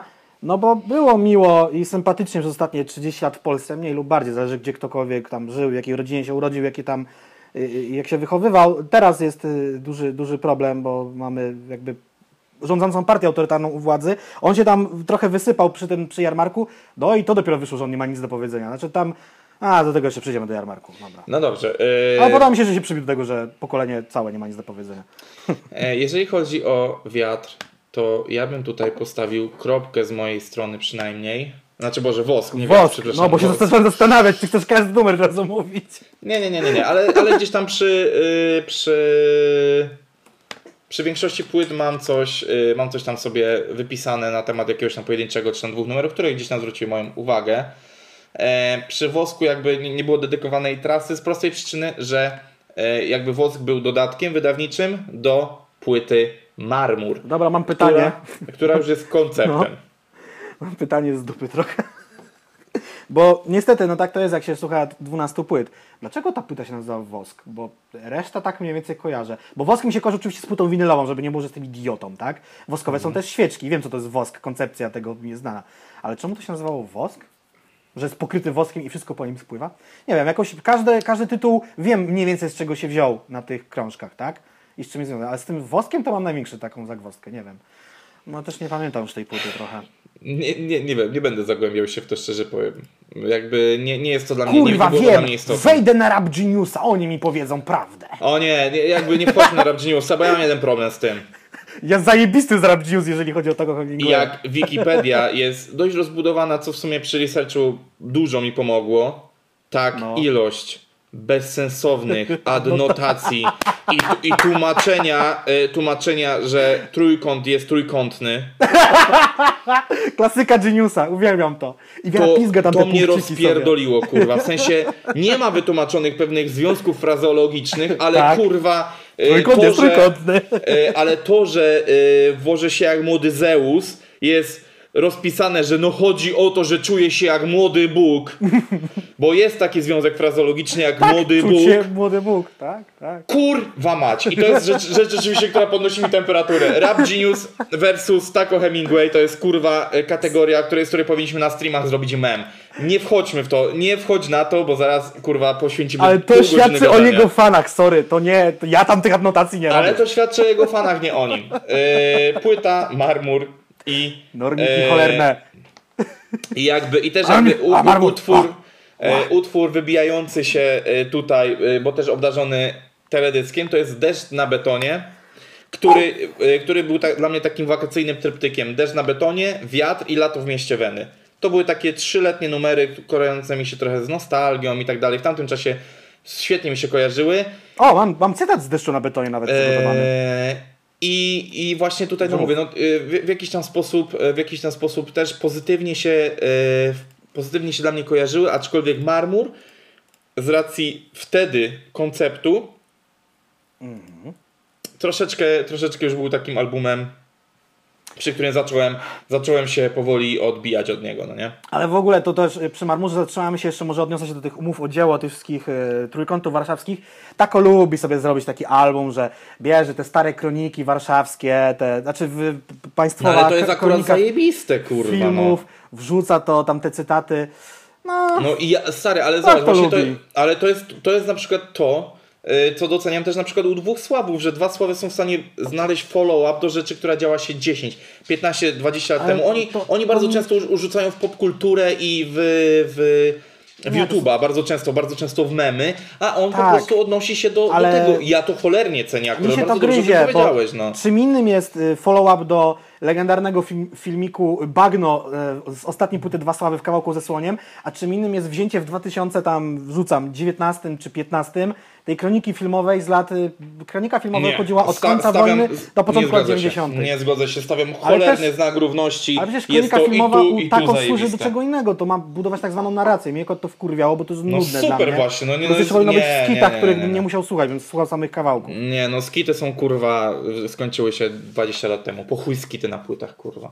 Żeby je omijać, bo jak ci już raz zbudują klimat, to potem nie musisz go sobie jeszcze raz budować, on już tam Bez jest. sensu, bez sensu. Dobra, jeżeli Eee, chodzi o marmur, Deszcz, e, de, deszcz na betonie, bo tutaj miałeś No. jakąś e, notkę do tego. Bo jak E, już zaczęliśmy tak, od utworu, no to o utworze. tak, i tutaj mam w deszczu na betonie zapisane potwierdzenie swoich przypuszczeń, mam takie wersy. W mojej głowie dwa różne gryzą światy, chcę być poza głównym nurtem, a kusi widmo platyn. Z jednej strony y, chciałem kiedyś znów się wzruszyć pisząc rapy, z drugiej y, chciałem robić hajs, nie czuć w sumie nic poza tym. Y, to jest w ogóle ciekawe, bo Tako wielokrotnie gdzieś deklaruje, że on się i wzruszał, robiąc swoją muzykę, albo płakał słuchając muzyki czyjejś, y, czyjegoś rapu, y, jak tam gdzieś mu coś wpadło. No powiem, że to jest mocna deklaracja, no nie? Bo kurwa mnie co w polskim rapie, jak go tak długo słucham, No ale- jest parę utworów, które by mi to No ale, no to, ale to teraz poczekaj, no nie, no bo brniesz w jakąś dziwną stronę, kurwa, powiem ci szczerze. W sensie takim, że. I to jest no ciekawostka, a chodzi mi o to, że w jego głowie gryzą się dwa, dwa różne światy. On chce zjeść ciastko i mieć ciastko. Typu No ale no to każdy tak chce, kurwa. No to jest tak jak, Jak większość każdy? facetów. No większość facetów mówię większość. Y, oczywiście będziemy posługiwali się tutaj, zwłaszcza ja, pewnymi uogólnieniami. Ale kurwa mać. Facet chce mieć tą potulną żonę, kurwa, w domu, która będzie, kurwa, przynosiła mu kapcie, podawała piwo i robiła obiad. A z drugiej strony chce mieć, kurwa, wyuzdaną sukę, kurwa, z pornoli. No ja pierdolę, no kurwa, no. To Akurat jest takie. chodziło o branżę muzyczną. No, ale nie, no, ale chodzi o to, że kurwa wszyscy chcą tego, a, a teraz boję się, że brniemy w jakąś stronę, w której będziemy oceniali emocjonalność osoby i to, jak ona odbiera, to jak robi swoją Nie, muzykę dobra, i czyjąś mam, muzykę. to, mam, no. mam to w dupie. Dla mnie to jest ciekawostka, że, No nie, no, ale, ale, taki rzu- emocjonalny ale wiesz, ale... ale, ale rzucasz, że ty się, y, że masz tylko kilka utworów, przy których byś się wzruszył, a ja stary słucham, kurwa, notorycznie na przykład y, płyty Eldo, nie pytaj o nią, kurwa, i ja przy połowie numerów wyję, kurwa, bo po pierwsze przypominają mi wyjątkowe momenty mojego życia, ponieważ zbudowały pe pewną moją moralność na, na danym etapie i tyle, no po prostu, jeżeli żyjesz z pewną muzyką przez długi, długi czas i No. jesteś z nią związany naprawdę emocjonalnie i masz pewien rodzaj wrażliwości, no to tak do tego podchodzisz, no. Ja na przykład z im starszy, tym staję się cholernie bardziej wrażliwy. Zamiast mieć, kurwa, twardszą dupę, to mam bardziej miękką, kurwa. I takie rzeczy dla mnie robią wrażenie i ja go totalnie rozumiem. No ja bo, zdarzyło, bo zdarzyło mi się, zdarzyło mi się, chyba. wiesz, ale, ale po prostu masz inną wrażliwość, no. I, i, I nie powinniśmy chyba teraz bawić się w ocenianie czyjejś wrażliwości, no. Ja powiedziałem to jako ciekawostkę, to jest raz. Dwa, słucham tej muzyki też wystarczająco długo. Trzy, też się potrafię wzruszyć. Cztery, yy, kurwa, to jest jednak rap, a nie śpiewanie. Co innego. Nie No można co, ale, co, ale co to jest za różnica, kurwa? Ale co to jest za różnica, czy rap, czy śpiewanie, kurwa? No ja pierdolę. No, Co to jest za różnica? Mu muzyka to muzyka, kurwa. Muzyka może cię wzruszać, teatr może cię wzruszać i kino cię może wzruszać. Nie znasz cytatu rap, to jest rap, a nie śpiewanie. tak, Nieważne. znam, ale przypominam ci, że ten człowiek też nagrał utwór z y, Taco Hemingwayem. No wiem, zjadł go strasznie. To jest jedna z nielicznych zalet w ogóle płyt Taco. Są niektóre gościnki, które się na pewnym momencie pojawiły, gdzie rzeczywiście raperzy dali fajne zwrotki u tego nie rapera. No ale E, dlatego też, że byli u wystarczająco dużego rapera, żeby chcieć się pokazać dobrze. Bo ci sami raperzy często u słabszych raperów wypadają bardzo blado. It. Nie, to zależy od tego, czy piszą zwrotkę na kolanie, czy, czy piszą ją na poważnie, bo doskonale No tak, wiesz, no ale ale właśnie że o to niektórzy chodzi. zwlekają z featuringami, potem muszą oddać je za 5.12, bo jutro idzie płyta do tłoczni, No a tak, i to, i to jest twoja zależy od ich motywacja. trybu Jak- pracy. No, no nie, no ale to też zależy od motywacji, bo jak zaprosił cię i się przebiłeś tam z jakimś kurwa, wiesz, gościem, który ma e, mniejszy, mniejszą popularność niż ty, no to tam nie, to zależy od etyki pracy danego Nie, rapera, nie, bo nie. jak dostajesz powiedzmy zaproszenie od kogokolwiek, no to po prostu sobie usiądziesz, to napiszesz, wbijesz tą zwrotkę, wyślesz mu na czas, na czas, bo go szanujesz, a jak nie wiem, jesteś nieogarem, jesteś cały czas w trasie albo robisz jakieś rzeczy, to będziesz robił to na ostatnią chwilę i jakiegoś bazgrowa napiszesz sobie w studiu. Dobrze, przechodząc do Marmuru jako do koncept albumu. Czekaj, bo jeszcze chciałem powiedzieć, że to jest cały czas ta niekonsekwencja, której ja nie rozumiem. No nie można zjeść ciastka i mieć ciastka. Albo robisz muzykę, jesteś w chuj znany, masz w chuj pęgi, albo nie robisz muzyki, nie jesteś znany, nie masz pęgi. No dobrze, koniec, ale. No dobrze, ale on nie mówi o tym, że wybrał już jedną stronę. On, on mówi o jakiejś rozterce swojej. On mówi, to jest, to jest stary, Jest, znaczy, ani nie wybrał? Jakby, no, czy, no nie wybrał, jest w tym dziwnym zawieszeniu, że jest y, z- super No tak. znany i nie ma y, w ogóle ochoty wychodzić na miasto i na to narzeka. No i to, Zresztą, i to jest kurwa, to nie odpowiedź. narzekał, I, no, i, I to jest odpowiedź, kurwa. No i to jest. Ja, ja, ja nie rozumiem twojego przypierdolenia się, nie, nie, ale nie, dobra, no.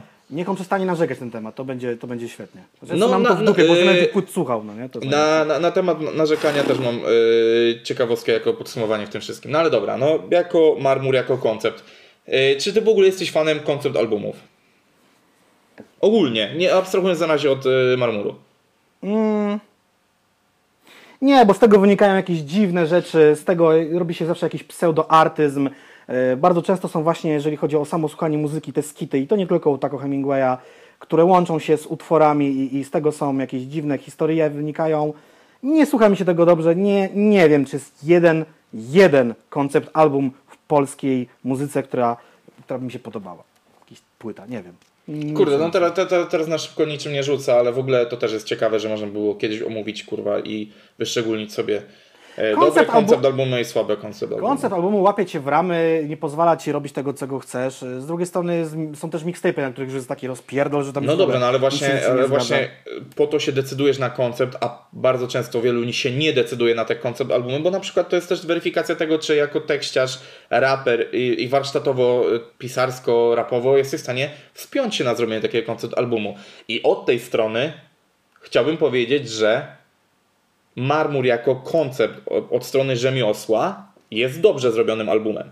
Jest spójny, słucha się tego dobrze całościowo, historia następuje w fajny sposób po sobie. Oczywiście są tam jakieś odstępstwa, ale jako, w ogóle jako konceptu słuchało mi się tego cholernie przyjemnie teraz z perspektywy w ogóle czasu.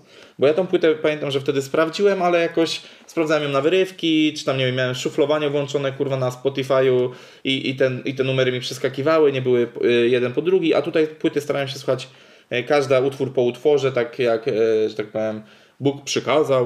E, I, i, I tutaj na przykład super mi się to, e, e, to spinało. Niestety rzeczywiście rozterki i dylematy poruszane tam nie są moimi dylematami i tam nie czuję się jakoś zespolony z tym wszystkim.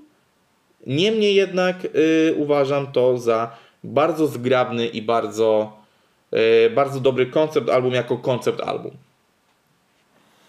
A ja mam zanotowane, że z utworu Żywot y, wychodzi rozkapeszona maruda i hipochondryk. Tyle ci mogę powiedzieć. Nie wiem, nie, nie, mam, nie mam notatek do marmuru żadnych innych, nie mam chyba. No to ja tylko tutaj jako poparcie tego, co mówiłem trochę wcześniej, że w utworze Mgła 1 jest obserwacja na temat tego, że to, co piszą raperzy, to już dawno nie jest tylko autopsja, to jest zbiór doświadczeń ludzi no, z ich tak, otoczenia tak, i tak dalej. Ja, ja lubię czasami, jak raperzy o tym przypominają, bo słuchacze często zapominają o tym. Eee, ponownie puentując ten etap, przechodzimy do e, Marmur Tour, które już miało e, wiele, wiele większy zasięg i rozpierdoliło się naprawdę e, na, naprawdę dość, dość mocno dość mocno po kraju i trwało też dość szybko, bo oni mają taki styl pracy, że dużo gęsto i, i dość konkretnie. E, mianowicie zagrali miasta takie jak Gdańsk, Łódź, Katowice, Kraków, Rzeszów, Kielce, Lublin, Szczecin, Opole, Legnice, nawet Wrocław, Warszawę, Częstochowę, Poznań, Toruń, Olsztyn i Białystok, z czego warto odnotować, że w Krakowie były to dwa koncerty i to była Rotunda Centrum Kultury oraz Klub Kwadrat. E, w Kielcach to był Tfu, skurwiały Bohomas Lab. Eee, dwa koncerty pod rząd. Nie pozdrawiam Maksymiliana Materni. Materny, nie wiem, jebać. Ścierwonie klub. Przepraszam, że się tak, przepraszam, że się tak uniosłem, ale eee, ten klub powinien zostać zdelegalizowany i ten człowiek za, za, za robienie festiwali, za eee, pieniądze od prezydenta Wenty i ale to w Kielcach, nie w Krakowie. Ta, w Kielcach, Kielcach, powiedziałem o Kielcach. Aha, okay. Powiedziałem Kielce i Skurwiowy Klub Bohumaz Lab. Aha, okay. e, nieważne. E, w Szczecinie legendarny Dom Kultury Słowianin, który jest chyba w remoncie, kurwa już od trzech lat i nie mogą go wyremontować, bo co chwilę przetargi się jakieś rozpierdalają. Przez to jest strasznie duży problem z graniem w ogóle koncertów w Szczecinie. Eee, w Legnicy legendarny klub Spiżarnia. Jak to zobaczyłem, szczerze mówiąc, dzisiaj robiąc sobie ostatnią część notatek, to myślałem, że jedne ze śmiechu. To jest, to jest niesamowicie pocieszny klub, ale bardzo, bardzo przyjemny, bardzo fajny, tylko po prostu zabawny. E, we Wrocku dwa koncerty, w Toruniu dwa koncerty, najpierw w NRD, później odnowi i tu też widać właśnie taką tą niekonsekwencję, że najpierw mały klub testujemy, a później jeb jeszcze większy trzy razy i tak dalej. No. no ale widząc, widząc takie pocieszne miejsca jak Nowy Underground w Olsztynie, który już nie istnieje, czy właśnie ten, e, ta, ta spiżarnia w Legnicy, no to, czy, czy Rura w Częstochowie, no to tak e, wesoło. Ale widzę też, że w Poznaniu grał na sali koncertowej na Inea Stadionie Mam wrażenie, że to jest aktualny klub B17 po prostu, Ale to B17, tak? nie sądzę, że tam jest jakiś inny, inny lokal tej pojemności, no nie? Ale wtedy nazywało się to salą koncertową. No, to oni po prostu. Jezus. To jest, no, bo to jest cały czas to samo miejsce. Oni tylko wstawili tam nazwę, nie wiem, na potrzeby jakiejś tam działalności czy coś w tym stylu. Tak. Yy, dla, dla ciekawości, czemu B17, bo bułgarska 17. Nie? Bo bułgarska 17. A więc omówiliśmy sobie, jak wyglądała trasa. Yy, warto by też było odnotować, jak sprzedały się płyty i marmur, i wosk. Yy, marmur jest platynowy, a tak jest. wosk jest nic. Wosk to też mnie dziwi, że w ogóle nie ma żadnego. Nie wiem, czy boss nie był tylko, wiesz, internetowo, wiesz? Ale po raz kolejny nie jest to do końca istotne w kontekście nie, tego, to nie jest istotne, no. co, y, co tutaj będziemy chcieli, em, chcieli omówić. Bo jakby następnym etapem po tej jakby trasie i po tym wszystkim i po tym jak już no, gdzieś tam gruntowała się bardzo mocno na rynku ta pozycja tako, yy, mamy płytę Szprycer. No tu jest, tu jest... Yy... Okej, okay, zostałem, sami się jakby wjebaliśmy w ten temat, zostałem zmuszony przesłuchania jego całej dyskografii, nigdy już więcej tego nie zrobię, tego błędu i tak dalej, ale płyta Szprycer to jest coś arcyzłego. To jest nieprawdopodobne, no nie? Ja przez nią przebrnąłem, jakbym miał klęczeć na szkle i nie chcę tego wracać. To jest... Yy... To jest o... jedyna twoja opinia, jaką masz na temat y, szprycera, tak? Tak, do grafomanii doszedł źle używany autotune jako narzędzie, bo autotune jest narzędziem, do modulacji głosu. Można tego używać dobrze albo źle. Tak używa tego źle. Jego zawodzenie, które przypomina jakieś, nie wiem, szczekające psy po wsi albo jakieś rwassaki żyjące w wodzie, nie jest fajne. To naprawdę, to, i to jest irytujące, jak mucha, która wam lata nad głową, kiedy próbujecie jej spać. Na mnie tak działa jego muzyka i to też jest odpowiedź, dlaczego go nie słucham. To jest bardzo ważne. I bitów szkoda, bo one jakieś tam były takie, niektóre mi się nawet podobały. Tyle, tyle wiem o tym albumie. No właśnie, znaczy ogólnie chyba jest to najsłabiej y, oceniana y, oceniana płyta w karierze. Y, w karierze Taco, szczerze mówiąc. E, no tutaj właśnie z tymi bitami jest tak, że znaczy przede wszystkim ta płyta jest bardziej mainstreamowa niż poprzednie. E, z tego co pamiętam, to tutaj też był tytułowy, znaczy nie tytułowy, tylko po prostu był singiel Nostalgia, tak, który we, wedle, tego, wedle tego, co pisze, e, pisze Tako w książce, znaczy piszą w, w książce Tonieckiej porozmowy na, na bazie wywiadu z Tako, e, że odbiór tego był nieoczekiwanie słaby, w sensie singla Nostalgia. E, mhm. czym, byli, czym byli dość mocno zawiedzeni e, i zszokowani, no bo tele, znaczy mi się bardzo podobał, teledysk był fajny, ale no tutaj właśnie pojawiło się trochę więcej śpiewu i tak dalej i mam wrażenie, że ten romans właśnie z innymi bitami, z bardziej takim letnim, radyjkowo-chillowym brzmieniem e, troszeczkę nie wyszło na, na dobre, ale to jest tylko na pozór. No bo krytycy y, ocenili to gorzej i tak dalej, ale i tu już w, w, w taki bardzo prosty i szybki sposób możemy przejść y, już bezpośrednio do trasy, bo trasa była w klubach większych i ponownie była sold outem. No, jak każdy artysta, który już się rozpędził, leci na fali swojej popularności. Nawet gdyby wydał najgorszą płytę w karierze, a zrobił no, to, udało mu się. Nie, nie, zgodzę się, ale no trasa rzeczywiście 2017 Tour. A no tak, no, jeszcze z Jarmark Europa, zapomniałem. Tak, platynowa płyta z tego była, ze Szprycera. No, więc jakby tutaj, y, tutaj to poszło naprawdę bardzo e, bardzo mocno to poszło, bo Wrocław to były dwa koncerty, dzień po dniu, już w centrum koncertowym A2, czyli to jest ponad 3000 fanów yy, łącznie na, na dwóch koncertach. Mega klub w Katowicach. Tylko nie wiem, czy to był mega klub, czy już MC, a jest pisane mega klub. No ale jeżeli mega klub, no to słabo, no bo mega. Yy, wcześniej grali na fabryce porcelany, która była większa od mega klubu, więc dziwne, ale, ale już później zaraz. Yy, hala Łuczniczki w Bydgoszczy, czyli duże miejsce. Dwa koncerty jednego dnia, najpierw w Tamie, później na MTP w Poznaniu. Mhm.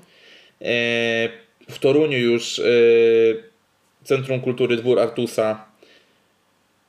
Nie, to jest Dwór Artusa w Gdańsku, to jest jakiś błąd na Wikipedii, bo jednego dnia w Gdańsku. E, później w Lublinie Centrum Spotkań Kultury, to też jest bardzo duże, duża rzecz. O dziwo, Szczeciński Love Kultury w, w Szczecinie, czyli klub Kolumba 4 który jest małym klubem. Ja tam grałem e, ze dwa razy i to jest mały klub. Dziwne, że nie zrobili tego w Peronie 5. Co ciekawe, Kolumba 4, Peron 5, takie nazwy w Szczecinie. E, by the way, ten sam menadżer tego klubu. Ciekawostka. A, a nazwy, nazwy nawiązują oczywiście do tego, że Peron był zajezdnią, a Kolumba 4, czyli klub to K4. No bo, tak, tak. E, Kraków Klub Studio podwójnie tego samego dnia. Root Boy Club Bielsko-Biała, tam akurat nie ten. Znowu Palladium w Warszawie. 1 grudnia, co ciekawe. Później dwa razy Radom, Katowice na Śląsku. A, teraz rozumiem dlaczego Mega Klub najpierw, a później Śląski Rap Festival, żeby e, Tako też był magnesem na Śląski Rap Festival. I uwaga, Warszawa Torwar, czyli pierwszy wyprzedany koncert na Torwarze przez polskiego rapera. To już no jest właśnie. dużo. I to, I to jest właśnie ta ciekawa korelacja, że najsłabiej przyjęta przez krytyków płyta, jednocześnie płyta, która najbardziej romansuje z mainstreamem, bo bitowo tam, jest, tam już właśnie zdarzają się na przykład chociażby afrotrapy, które wtedy wchodziły mocno do Polski i ten wyprzedany Torwar i ten Śląski Rap Festiwal, który odbywa się na Spodku, gdzie Tako był tam magnesem strasznym na, na, na, na ten festiwal. No ale wiesz, jakby hipotetycznie, gdyby był jakiś artysta, który, który leci na fali swojej popularności i nawet wydaje gorszy album, to zanim słuchacz się skapnął, że on ma zniżkę formy, to jeszcze tą trasę tam spoko zagra. Akurat u niego ale to, to jest ogóle, wypadek ale przy pracy. Jest, no, yy, ale to jest tendencja każdego rapera, który jest regularny w wydawaniu rok rok. Mm.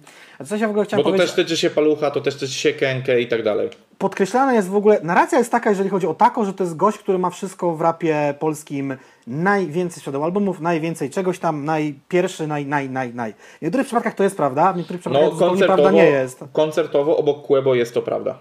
Y ten pierwszy wyprzedany Torwar, a to nie było tak, że on pierwszy Torwar wyprzedał, bo pierwszy spróbował go wyprzedać? To też nie wynika trochę No z tego? ale, no ale sprzedaż to jest sprzedaż. No spróbował, pokusił się i zrobił. Krótka Ja nie piłka. mówię, że on nie sprzedał Torwaru, tylko No tak, tak, to jest o to, powiedziane że tak, wiesz. że gdyby dopiero od tako polscy raperzy byli w stanie ten Torwar wyprzedawać. Tak, nie, bo nigdy tak. nie próbowali. Yy, mógłby, wcześniej mógłby być to tylko Quebo. PZ No, w tamtych czasach. przykład. PZ w tamtych czasach nie mógłby tego zrobić. Ale skoro zrobił to on, to znaczy, że czuli się na tyle silni, żeby to zrobić. Ciekawostkę z Torwarem wam opowiem taką. Torwar można wyprzedać na 2000 i można wyprzedać na 8000. To jest oczywiście teraz też takie, bo Torwar można ograniczyć sobie. W sensie scenę można postawić w połowie płyty i wtedy grasz sobie na mniejszą ilość. Można go postawić. No i tutaj też yy, legendarne, legendarne wyprzedanie Torwaru przez BDS-a się kłania. Bo to nie był Torwar Torwar. To było 2000 osób. Tak? Pomidor. Pomidor. Y, Chciałem powiedzieć, że wcześniej na Torwarze, oczywiście to nie jest jeden artysta, żeby ktoś mi za słówka nie łapał, że ja w ogóle nie lubię, jak ktoś y, słucha tego, co my tu mówimy, a potem wycina jedno zdanie z kontekstu. i jak- Kurwa, no ale no to tak działają komentarze w necie. ale z, drugiej, ale, z, ale z drugiej strony my też yy, wkurwia mnie to przy montażu, my czasem się posługujemy skrótami myślowymi, bo już mówimy o czymś, co w naszych głowach istnieje, my o No czym tak, wiemy tak, tak, tak, i tak, tak, dalej. tak, Więc uwaga, wcześniej między innymi, nie wiem który Torwar, domyślam się, że ten mniejszy, nie na 8 koła, tylko na 2 koła, no prosto festiwal tam był. Czy wy go wyprzedali, czy nie, nie wiem, ale to, to, nie jest też tak, że tam się imprezy rapowe nie odbywały. Okej, tako wyprzedał to solo, potem wyprzedali tako, tako na Fide, no i fajnie, no i bardzo dobrze. No ale de facto, mimo że ten album był gorzej oceniany, no to jednak, jednak mam wrażenie, że go obronił, no nie? W sensie wy, wybronił się tutaj. I powiem tak. Miałem to chyba zostawione na koniec. A tak, dobrze, to zostawię to na koniec. Ale chciałbym powiedzieć o numerze ISWT, który zwrócił moją uwagę, czyli idź stąd, wróć tu. Okej. Jacek wiem, że nienawidzi tego ty, ty, typu numerów, więc y, będzie krótko, no bo jest to y, utwór o miłości i o miłosnych przepychankach.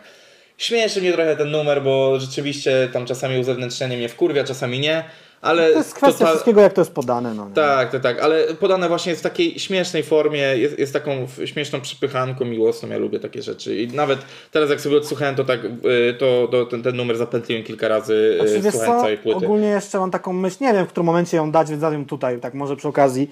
Y, Artyści różni bardzo uzewnętrzniają się na swoich płytach. Czasem aż tak, wiesz, do, do, no nie wiem jak to powiedzieć, do kości, do krwi. No tak. ja to uwielbiam, jestem Jakby wielkim tak, fanem tego taki- i uważam, że tak powinno być. Jest, jest, jest prywata, jest taka. y, I mnie to kurwa zastanawia. Potem, a potem się pojawiają na, na, narzekania, że, że im fani wchodzą do życia, że chcą im zajrzeć w portfel. A, Jezus, ale że teraz rządzić- źle to interpretujesz. tej, jakby płyta Taco na Fide, do której za chwilę przejdziemy, to jest płyta dwóch gości, którzy mieli jakieś problemy w związkach, się rozstali. Quebo na, nie pamiętam ile tam było numerów, on 90% numerów nagrał tam adresowanych do swojej byłej dziewczyny albo o swoim byłym związku. I jeżeli wjeżdżasz z taką prywatą, to nie dziw się, że potem chodzi z tobą pudelek Nie. i robi ci zdjęcia z Nie. Natalią Schroeder. Nie, nie, Sprzedaje swoją prywatność, no come on. nie. To, jakby to nie ma świadomości w studiu, że to, co nagrał do tego mikrofonu, będzie wyemitowane i przesłuchają tego miliony ludzi. No tak jest. Ale, ale ty, y, ty skrajnie to interpretujesz, stary. Y, Ale to jakby kto oglądał 30 odcinków wie, że Jacek lubi popadać ze skrajności w skrajność. Że nie rozumiem, no tak jest, to są fakty, no mówię o prostych rzeczach, no, No tak, nie, tak nie, to nie, wygląda. stary, to, jest- nie to, to jest twoja opinia na ten temat, to nie jest fakt. No co nie jest faktem, że on nagrał piosenkę, czy że jej kurwa słuchałem? Co nie jest faktem? Nie, nie, nie. Faktem. Ja pierdolę. y, nie, mówię, że opinią twoją jest to, że jeżeli uzewnętrznił się na płycie, No. to, y, to, mógł, y, to, to ludzie mogą wchodzić w jego życie. To nie jest fakt. To jest twoja opinia. On im pozwolił tam wejść, bo Nie, stary, właśnie kurwa nie. I to, I to jest właśnie ta rzecz, której ty nie rozumiesz. I ja nie wiem, czemu tego nie rozumiesz. To, że on się uzewnętrznił, to jest tylko chęć podzielenia się z czymś. Ale nie daje to prawa ludziom, żeby w, yy, wchodzić na przykład na klatkę bloku, w którym mieszkają, nie wiem, na osiedle strzeżone, na którym Ale ja mieszkają. nie mówię o tym, Ale, ja mówię ale nie, o ale chodzi... zainteresowaniu tą samą postacią. No No, tak, ale chodzi... No że go dobrze, pytają ale... na Instagramie, co tam u niego słychać. No, bo, No ale, ale to kurwa, chuj ich to obchodzi, kurwa. W sensie takim, że płyty są od tego, żeby się dzielić tym, a nie wypytywanie i wchodzenie w prywatność z butami. No bo chodzi o to, że są różne granice tego wejścia. ale I ludzie, to i ludzie. Ale, zainteresowanie, no. ale daj mi do, kurwa. ale stary, no ale no to. Jezus, ale wzbudzanie zainteresowania i bycie osobą publiczną nie daje prawa ludziom, którzy ją obserwują, do przekraczania pewnych granic. I y, stary, y, ja rozumiem, że jeżeli jedna osoba napisze, czy wszystko u ciebie w porządku, bo na płycie wydaje się, że masz depresję, jak ci pomóc, nie jest niczym szkodliwym. jest wynikiem tego zainteresowania, o którym mówisz i z którym się zgadzam. Problem pojawia się w momencie, kiedy zaczyna to przechodzić w troszeczkę dalsze rejony. I na przykład nie mam problemu z tym, że Quebo mówi o tym, że miał problemy z związku. Problemy pojawiają się w sytuacji, w której nękana jest osoba, na przykład, w której był w związku. No to Oczywiście, pojebane, no nie? No właśnie tak i o tym mówię. Ja, ja zgadzam się z tobą, że Ale e, no to widzisz, takie utwory mają tylko... swoje konsekwencje w realnym życiu. To nie jest jakiś Matrix, no nie? Nagrywanie ale, na, ale to stary, to nie jest wina tego artysty, tylko wina, że ludzie są popierdoleni, którzy go słuchają. I że ludzie, i to jest to wieczne, on daje im palec, on podzielił się tylko, to nie jest A tak, to my nie wiemy, że ludzie są pojebani? Że jak, ale, no, o, że jak ale, się dwa kurwa y, ale, ale nie można, temat, to coś z nim zrobią? No tak, ale nie można zarzucać tego y, artystom. Oni oczywiście powinni brać odpowiedzialność za to, co mówią, zwłaszcza jeżeli mogą mówić rzeczy szkodliwe. Pozdrawiam Edytę Górniak. Pozdrawiamy y, Kaliego i wiele innych artystów. Tak, ale to, że on się uzewnętrznia z czymś, to uzewnętrznia się tylko tyle, ile powiedział na tej płycie. To, co ludzie robią z tym dalej, to jest sprawa tych ludzi. To, co ludzie sobie dopowiadają, to, co ludzie digują, to, co ludzie sprawdzają. Przecież to jest tak, jak na przykład mówił, że ludzie potrafili pod jego domem w Ciechanowie wystawać. No to fakt.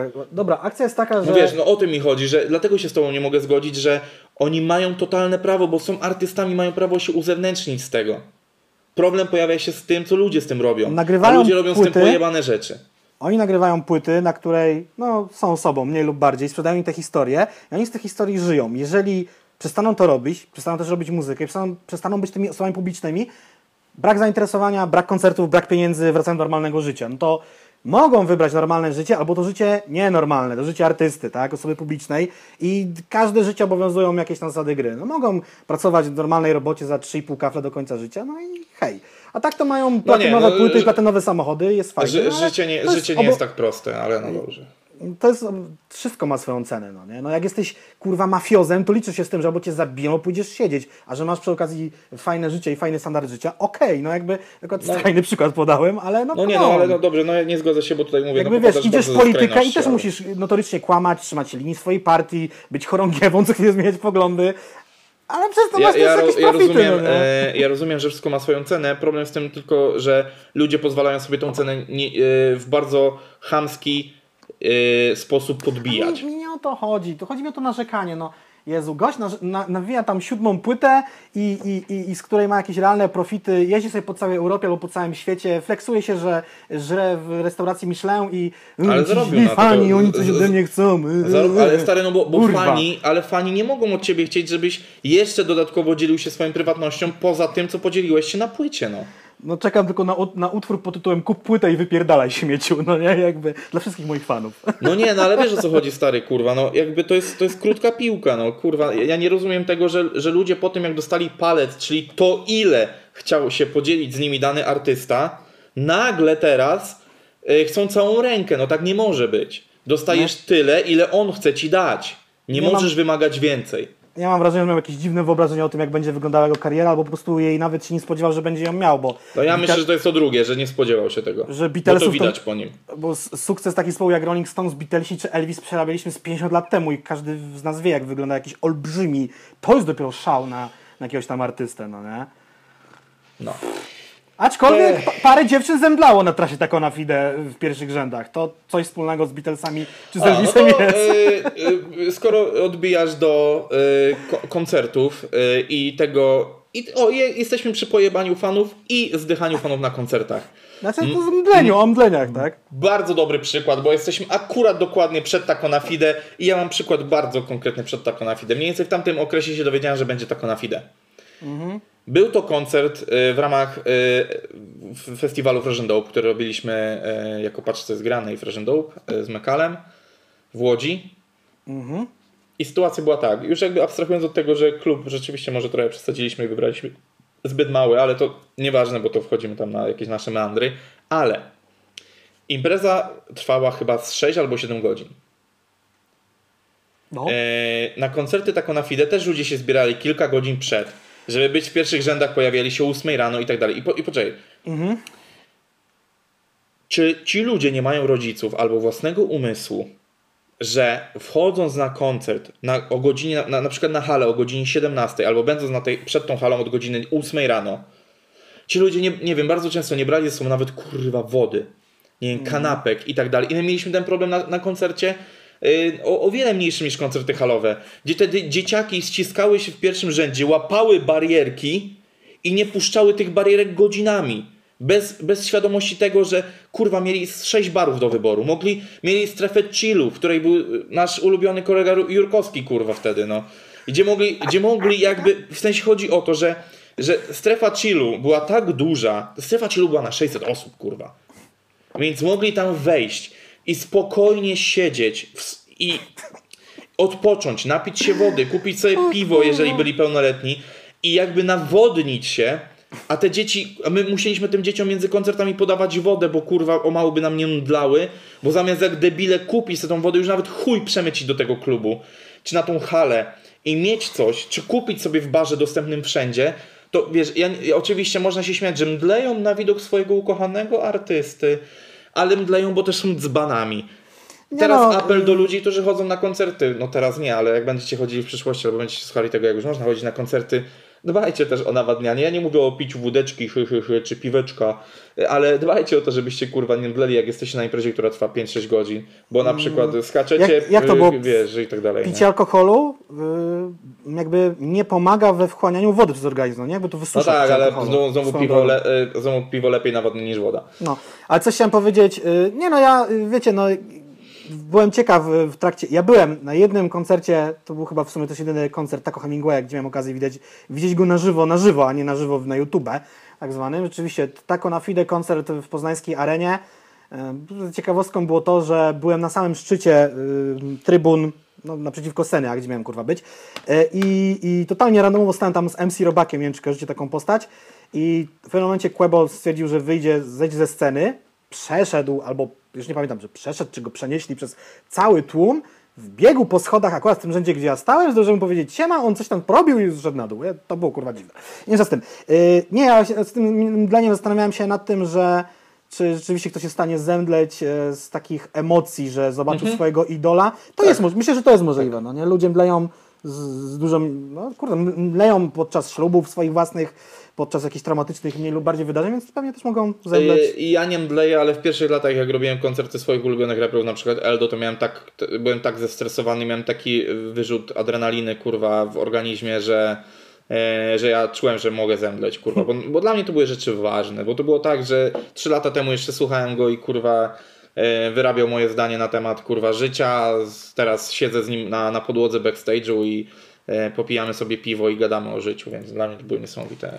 Ten. Więc ja to totalnie rozumiem. Ja też jestem fanem i to tak zagorzałem wielu osób, więc. Dobra, no, ale dobrze. przy Taco na Fide w sumie teraz. Tak, To- czyli to polskie, czyli polskie Watch the Throne, czyli Kanye West i Jay-Z po polsku, kurwa no. Wielki kraj, Yy, takie Watch the Throne. No dobrze. Ej, ale nie, ja uważam, że trzeba tak to nazywać, bo de facto ja na przykład bardzo czekałem w polskim rapie na takie połączenie. No to jest Przez- super grupa przecież, super duet. Tak, no, ale na przykład uważam, że to jest zdecydowanie mocniejsze połączenie niż na przykład yy, wymarzone kilka lat wcześniej Focus z Sokołem, yy, Boże, Focus z Góralem, yy, czy tego typu, czy tego typu rzeczy, które były hypowane, czy, czy, czy no, było takich yy, mariaży było wiele, żaden nie doszedł do skutku. No nie, jakby Eee. wiesz, jakby tak jak mówisz, tych mariaży to było wiele i, i, były różne, różne były produkcje, a to jakby bierzesz dwóch choralnie popularnych e, muzyków, artystów i, i robisz z, z projekt. E, Bardzo długo zastanawiałem się, czy ten projekt powstał z tak zwanego ziomkostwa, pasji i, i, i fajnie zróbmy razem płytę, czy to też była rzecz skalkulowana na pieniądze. Odpowiedzieć sobie na pytanie nie umiem, bo w zależności od tego, czy chcę się dopatrywać tam złych czy dobrych intencji, no taką odpowiedź wybiorę. Nie, nie No jestem to, w stanie jednoznacznie odpowiedzieć. No, nie? To ja postaram się odpowiedzieć na to w ten sposób, że yy, lata późniejsze, bo też już jesteśmy prawie dwa lata po tym, Czy? Tak? Czy dwa lata? Kurde. w to, to, to był 18 rok. Okej, no to dwa lata. Eee, przyszłe lata pokazały, że było to na pewno. Być może na początku nie było koleżeńskie, ale na pewno stało się, bo są rzeczywiście nadal kumplami. Mhm. Ale Tako też nie ukrywa, że od strony marketingowej był to, było to bardzo duże komercyjne i biznesowe przedsięwzięcie. Znaczy w ogóle po, po postrzeganie Taco Hemingwaya i, i tej całej branży muzycznej i tej, tej pojęcia tej komercyjności jest dziwne. Ja czytałem te jego Ale dobrze, ale, i ale tak dalej. to, jest osobny przedziwne, segment no w ogóle. To jest osobny segment, o tym, o tym de facto za chwilę będziemy gadali. No, mam nadzieję, żebyśmy tego nie pominęli, bo to jest bardzo ważne No to mnie. nie, no to jest już, przy, to, już, Eee. to, to już nawet jest przygotowane na grafikach, które ci wczoraj wysyłałem, że będzie, Aha, także tak, tak, tak. e, No dobrze, Taco na Fide mam tutaj więcej notatek, bo a, jestem w stanie tego słuchać trochę przez Quebo, ale ja tego albumu wiele razy nie słyszałem. E, Nabyłem go, unboxingowałem i sprzedałem i miałem 100 tysięcy wyświetleń. I to był mój wielcy, wielki eksperyment społeczny, czy taką na feed jest w stanie wygenerować e, takie liczby na YouTubie, nawet e, tak małym jak mój. No jest. Tak, jakby to... To jest projekt, no, to jest e, super to grupa, no nie? Zastanówmy się, czemu pierwszym odcinkiem na nowym kanale Jaki Rap Taki Podcast jest odcinek o Taco Hemingwayu, kurwa. Ja akurat kurwa nie uważam, że to jest dobry pomysł, ale no dobra, przybiłem się, to go robimy. E, tak, bity niosą ten projekt. No bity tutaj są naprawdę przejebane i gdyby nagrał na nich nawet żurą, przypuszczam, że odniósłby jakiś sukces, aczkolwiek żurą jest nadal żuromem. E, zajebiste są bity, z czego ten jeden był tak, pożyczony. E, to... Ach, no tak, zapomniałbym, a to jest mój ulubiony przykład, tak, czyli Mick Mill i Tory Lanez e, utwór Lity. Lity, a... I tutaj e, o dziwo Bartek mówi, że e, oni powinni wiedzieć, że to był Liti, a ja mówię, że mogli nie wiedzieć. To jest jedyny moment, gdzie chyba tako będę bronił. Znaczy nie, no bo znaczy ja, ja, się, ja, ja się śmieję z tego tylko dlatego, że y, często gdzieś się przewija w twórczości Taco Hemingwaya Tory Lanez. Chyba nawet na tej no nie? y, Tak, tak, tak. Y, nawet nie wiem, czy nie na tym kawałku. Mm, Y, nie, nie, w innym, w innym, w innym. Czekaj. Kry... A tak, bo tak, mówimy o kryptowaluty. E, No, kryptowaluty. E, I A on to nawijał, nie wiem, w jakichś ośmiu kobietach, czy coś w tym stylu. tak, tak, tak. Pytałem mnie, czy, czy znam taki raper Tory Lanez. Dokładnie, to było w ośmiu kobietach. Em, no, akcja jest taka, że no, ten beat jest zbyt y, podobny. Ja nie sprawdzałem tego, jak się rozwinęła drama internetowa w tym temacie. Ale oczywiście najśmieszniejszym faktem jest to, że wyświetleń na YouTubie kryptowaluty mają dwa razy więcej niż y, Tory Wiesz Lanez. co, więc- no tam chodziło o to, że czekaj, ja sobie tylko zerknę, kto kryptowaluty robił. No ten producent. Eee, Czy to jest Tukej i Michał Graczyk? Tukaj Michał Graczyk. No była tam, af- y, była tam. Tak, była ale to są oni, bo nie wiem, bo ja, ja tak sobie rzuciłem, ale... I znaczy była afera. No mi się wydaje, że. Mm, nie, czy, oni, czy oni zniknęli ze sceny polskiej rapowej? Chyba nie, chyba nadal coś robią. Nie wiem, ale... No tam były oskarżenia, musieli się, no, pamiętam, że jakieś tłumaczenia się było, było, no ale to już było w sumie. Dwa lata temu dla mnie to za- zamieszła, zamieszła przeszłość. Um, co tu dalej mamy? Nie wiem, czy mógł tu jakąś notatkę do szprycera zrobiono, nieważne. Um, No tak, ale, ale e, jeżeli chodzi o taką na fide, no to na pewno komercyjnie, sprzedażowo e, osiągnęło to niesamowity sukces. E, trasa była przejebana, e, jeżeli chodzi o to. E, było też ciekawym to połączenie, no bo jednak e, jak dziś sobie połączysz e, Jaya i Keniego, no to, to, jest tak, to są dość dy, dynamiczne postacie. Oczywiście Kenny jest tym bardziej taką ekstrawertyczną, jak się okazuje, scenicznie też i tak dalej. Tak samo tutaj Quebo jest tym barwnym, bardziej kolorowym, bardziej żywiołowym, a Taco jest tym e, nieco bardziej z tyłu, ale, ale jakby mam wrażenie, że i na tekstach, e, i, i na płycie e, jest tam dość fajna synergia, jest tak pół na pół. Ja uważam tę płytę za, jako, jako za album super. Nie, nie, nie mam tam dużo numerów, które bardzo lubię i bardzo ze mną zostały. Kryptowaluty oczywiście ma, mają dla mnie tą małą skazę, przez, przez którą trochę głupio mi się tego słucha. Y, Tamagotchi jest super numerem, w sensie już takim po czasie, bo y, gdy one wychodziły, y, miałem pewien uraz do projektu taką na Fidale, o tym gdzieś tam na koniec mam przygotowaną krótką tam krótką notkę. Ja się zakręciłem właśnie w swoich własnych notatkach, coś No, tutaj no sobie... tak, no bo to jest typowe, Sobie- że nie słuchamy siebie, jak do siebie mówimy e. Nie, ja cię cały czas słucham, że ci się źle słucha tej płyty przez ten jeden numer. Więc co, ja mam tu takie notatki No. zrobione. Eee, hmm. Tytuł mi dał pierwszą fakturę w kopercie, ja mało nie padłem, czasem nie wierzę, że jestem w tej samej wytwórni, gdzie zaczął Emadę. To jest też ta akcja, dlaczego ludzie postrzegają tego Hemingwaya jako rapera, bo wydał się w rapowej wytwórni. Gdyby się No, wydał w kajaksie albo w wagorze, tak by nie było. I No, tak wyjebało. No nie, nie jest tak, to jest normalny raper, kurwa, no ja pierdolę, nie rozumiem tego twojego rantu. To, No nie totalnie, nie, to, totalnie nie rozumiem tego rantu, kurwa, to jest... Ale dobrze, to później. Yy, jakby też mam jakieś, jakieś argumenty sobie wypisane na to. Yy, Eco Diesel No, ja nie no, rozumiem jakby tej- tej reakcji ludzi, grupa, no kiedy-? A ja nie rozumiem rantu ludzi, kiedy mówię, że on nie jest raperem. Ja to ludzie zachowują No tak bo to jest- bo to jest y, właśnie bo- bo-. To jest takie... No nie, nie, nie, no też bez, przesady, ale uważam że, uważam, że jest raperem. No jakby nie jest najlepszym raperem w Polsce, ale jest jak najbardziej raperem. No. Ale co to zmienia w jego życiu, że, że nim nie jest? Co to, co, czy to mu to odbiera? Co to się wtedy dzieje? No nie, Milion ale, ale, znika, czy, czy ale nie, nie, na, na, najlepsze jest to, Odpada że, mu tylko, y, że, że, że jesteś bardzo osamotniony w swojej opinii w ogóle. No to jest, y, to jest też bardzo ciekawe. Ale Wyjdź ze dobrze, swojej o tym- bańki, Bartek. myśl outside the box. Yy, ale o tym, Nie, nie o jestem tym dalej. tej opinii. Polecam czytać komentarze w internecie. Yy. O, o tym. Ostatnie, co chciałbym robić w życiu, to czytać komentarze w internecie i nimi się sugerować. No kurwa, bo to każda, każdy komentarz jest opinią, a ja mam taką opinię i nie, nie jestem w tym osamotniony.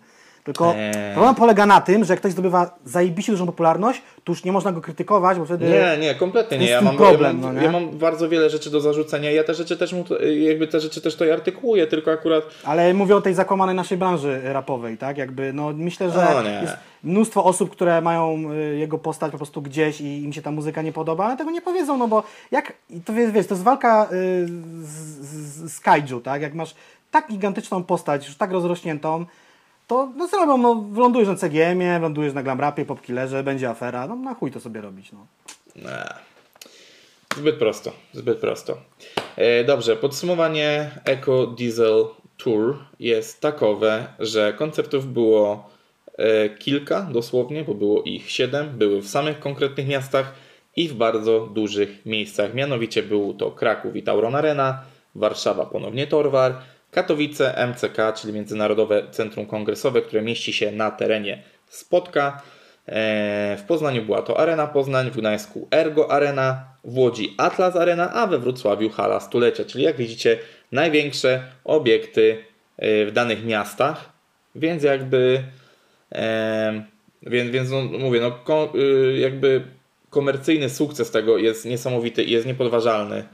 E, I rzeczywiście rozbili, rozbili bank tym. E, Pytanie jest, czy, czy będzie kiedykolwiek kontynuacja, czy po prostu e, skoro osiągnęło to status jakiś konkretny w branży muzycznej, to czy warto jest próbować go powtórzyć?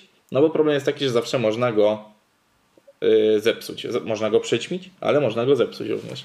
No generalnie pojawiły się ostatnio te plotki, że ma być drugie taka na fide. Tak, ja tak, nie tak. wiem, czy w nie wierzyć, czy w nie nie wierzyć. W sumie nie wiem i jakoś nie, nie zaprząta to mojej głowy. Generalnie cały projekt Tako na Fide po czasie, jak już go zdążyłem odsłuchać teraz z tą, z tą przerwą, to jest, to jest tam jest hajs, hajs, hajs, hajs, hajs, hajs, hajs i były dziewczyny. To jest tak, tak wygląda płyta na Fide. Tam nie ma za bardzo żadnych innych rzeczy na niej. Yy, taki tam flexing tym, tym sianem, nie wiem już w sumie, ale to mi właśnie, to mi się gryzie z tym, że związany z flexem, z drugiej strony dajcie mi spokój, dajcie mi żyć, odczepcie się ode mnie. No nie, no tak to, tak to nie wygląda. E, co teraz, kafe belga? Boże, tych płyt Tak, przechodzimy, prze, przechodzimy już de facto gdzieś tam do końca, yy, bo przechodzimy do Cafe Belga do roku 2019, do pocztówki z WWA lato 19, czyli do płyt, które, miały, które pojawiły się w roku, w którym płyt miało nie być. I, I ponownie mam tutaj przykład taki, że Cafe Belga jest takim aperitif. A, to jest ta legendarna konsekwencja w działaniu, tak, tak. Mhm. E, Jest tutaj taki aperitif, czyli kafe belga przed jakby głównym daniem, czyli pocztówką z WWA lato 19. E, Ja akurat o kafe belga mam bardzo krótko, bo jest to projekt, który mnie totalnie obszedł. Dla mnie nic się na nim nie dzieje i jest to, tak z tych wszystkich, które przesłuchałem, jest to jest to album, który najmniej mnie za, e, zainteresował de facto, no nie? W sensie takim, że pojawił się, jest, ale, ale nic tutaj, nic tutaj odkrywczego, odkrywczego nie wniósł. y, W przeciwieństwie i w przeciwieństwie do pocztówki z lato 19. Kafe belga. Tu mam trochę myślników, ale zaczynam się zastanawiać, czy któreś nie dotyczą już potem e, tej pocztówki lata WWA. Chociaż przy, nie- Unii, przy, przy tym, przy pocztówce mogłem już totalnie nic już nie wynotować, bo już było naprawdę ciężko. No dobrze, co my tu mamy? Aha, przede wszystkim pojawia się motyw tego, żeby ludzie zaglądali mu w kieszeń przy ustawicznym flexowaniu się pieniędzmi. Nie tylko, że je ma, ale też jakby, no tam jest, że no, kiedyś był tam e, tysiąc na koncie, teraz jest dużo i patrzy i sprawdza stan konta. To, to wielokrotnie to się pojawia, też mnie zaczęło to nudzić, to, to gadanie o tym swoim stanie konta, ale no mówię z drugiej strony, kurde, to po co o tym mówisz, skoro nie chcesz, żeby ludzie, ludzie o tym mówili. E, no i bardzo zagęszcza się ten flex na odmawianie markom, że bawi go to, że raperzy tym markom od, nie odmawiają, że tam reklamują, że ta, ta, ta, ta. I to też jest ciekawe, że nagrał projekt z Kubona Fide, który w sposób bardzo fajny z markami współpracuje, ale współpracuje. Adidas, Allegro, y, jeszcze tam Red Bull, który całą egzotykę jakby... Nagrał też z PZ, który jest tablicą ogłoszeniową. Nie? No generalnie on nagrywa z raperami, no z Sokołem i wieloma innymi raperami, którzy regularnie z markami współpracują, influence, influencerują, infle, kurwa, reklamują po prostu i jemu to nie przeszkadza jakby, tak, że sam, okej, sam nie reklamuje, ale już nie przeszkadza mu, że jego kolega czy, czy inny jakiś ziomek reklamuje. To jest takie, to jest No ale no to jakby to jest tak, jakbym ja się ciebie czepiał, że ty masz e, jakieś współprace komercyjne. Gdybyś miał. W sensie wiesz co chodzi. A ja, No. gdybym, gdybym ja na przykład, albo inaczej. To jest tak, gdybym ja Ale na on- przykład on jest- krytykował, ale daj mi dokończyć, no. E, To jest, e, gdybym ja krytykował tak, jak krytykuję Jurkowskiego No. i nie robił, i nie chciałbym robić nigdy takich rzeczy jak on, a ty byś na przykład teraz to robił, w sensie, czyli po prostu ro- robił sobie te odsłuchy za siano, no to co, co to wnosi? No to robisz ty, nie ja, to jest twoja sprawa. No tak, tylko że skoro jego cały idealizm polega na tym, że tutaj rap musi być taki, a nie inny rap w jego wykonaniu. Rap. I Nie, tutaj nie nie, wolno nie, nie, w współpracować z nie markami i tak dalej, i tak No, ale dalej, i on, tak on, dalej. w no książce, to... on w książce o tym pisze, że można współpracować, tylko trzeba robić to dobrze, a jego droga jest taka, a nie inna i on nie chce tego Nie, on robić. odmawia od początku do końca i w ogóle tego nie akceptuje i nie wiem dlaczego, że on sam o tym i rapował i pisał, że jak tylko sub, będzie współpracował z jakąś marką, to straci wiarygodność, a we w jednym utworze zakłada, że no jak mu się pojawi pewnie żona i dziecko, to będzie już musiał i wtedy będzie już skończony. No. To po co takie głupie deklaracje składać, że nigdy, nigdy, nigdy. Nigdy nie mów nigdy, no jakby dlaczego on mówi, że nigdy nie będzie współpracował z marką jakąś. Nie, nie czaję tego. No, No ale to się nie przyzwyczaiłeś do tego, nie przyzwyczaiłeś się do tego, że raperzy to hipokryci? No to, że nie, przyzwyczajenie do tego, że Taco Hemingway jest zajebiście niekonsekwentny w tym, co robi. I wcale bym się nie dziwił, gdyby niedługo wyskoczył z jakąś reklamą. I tak mu fani wybaczą, przecież go uwielbiają, no nie? Yy, dobrze, jesteś, do, dochodzimy do etapu i w sumie jestem zdziwiony, bo przegapiłem to gdzieś, ale oczywiście też była trasa e, Cafe Belgii, Mm, No po Cafe Belgii była trasa do Cafe Belgii. ale to nie, to jakby to nie zawsze tak jest, w sensie u niego, nie? I widzę, że trasa Cafe Belga była w 18, a płyta wyszła w 19? Nie, czy, czy, czy tu nastąpiła jakaś pomyłka gdzieś? Nie, no płyta wyszła w 18, czyli jest błąd na Wikipedii. Płyta wyszła w roku 18 e, i trasa też była w roku 18. Nie będę już teraz przytaczał całych miast, ale e, znowu to były duże kluby, duże rzeczy, e, więc no... E, więc widać, że to się wszystko zgadza, no umówmy się. E, co tu jeszcze chciałem powiedzieć? E, też było kilka koncertów za granicą, to też warto odnotować. Tam jakaś Irlandia, Wielka Brytania. E, w międzyczasie. Mm,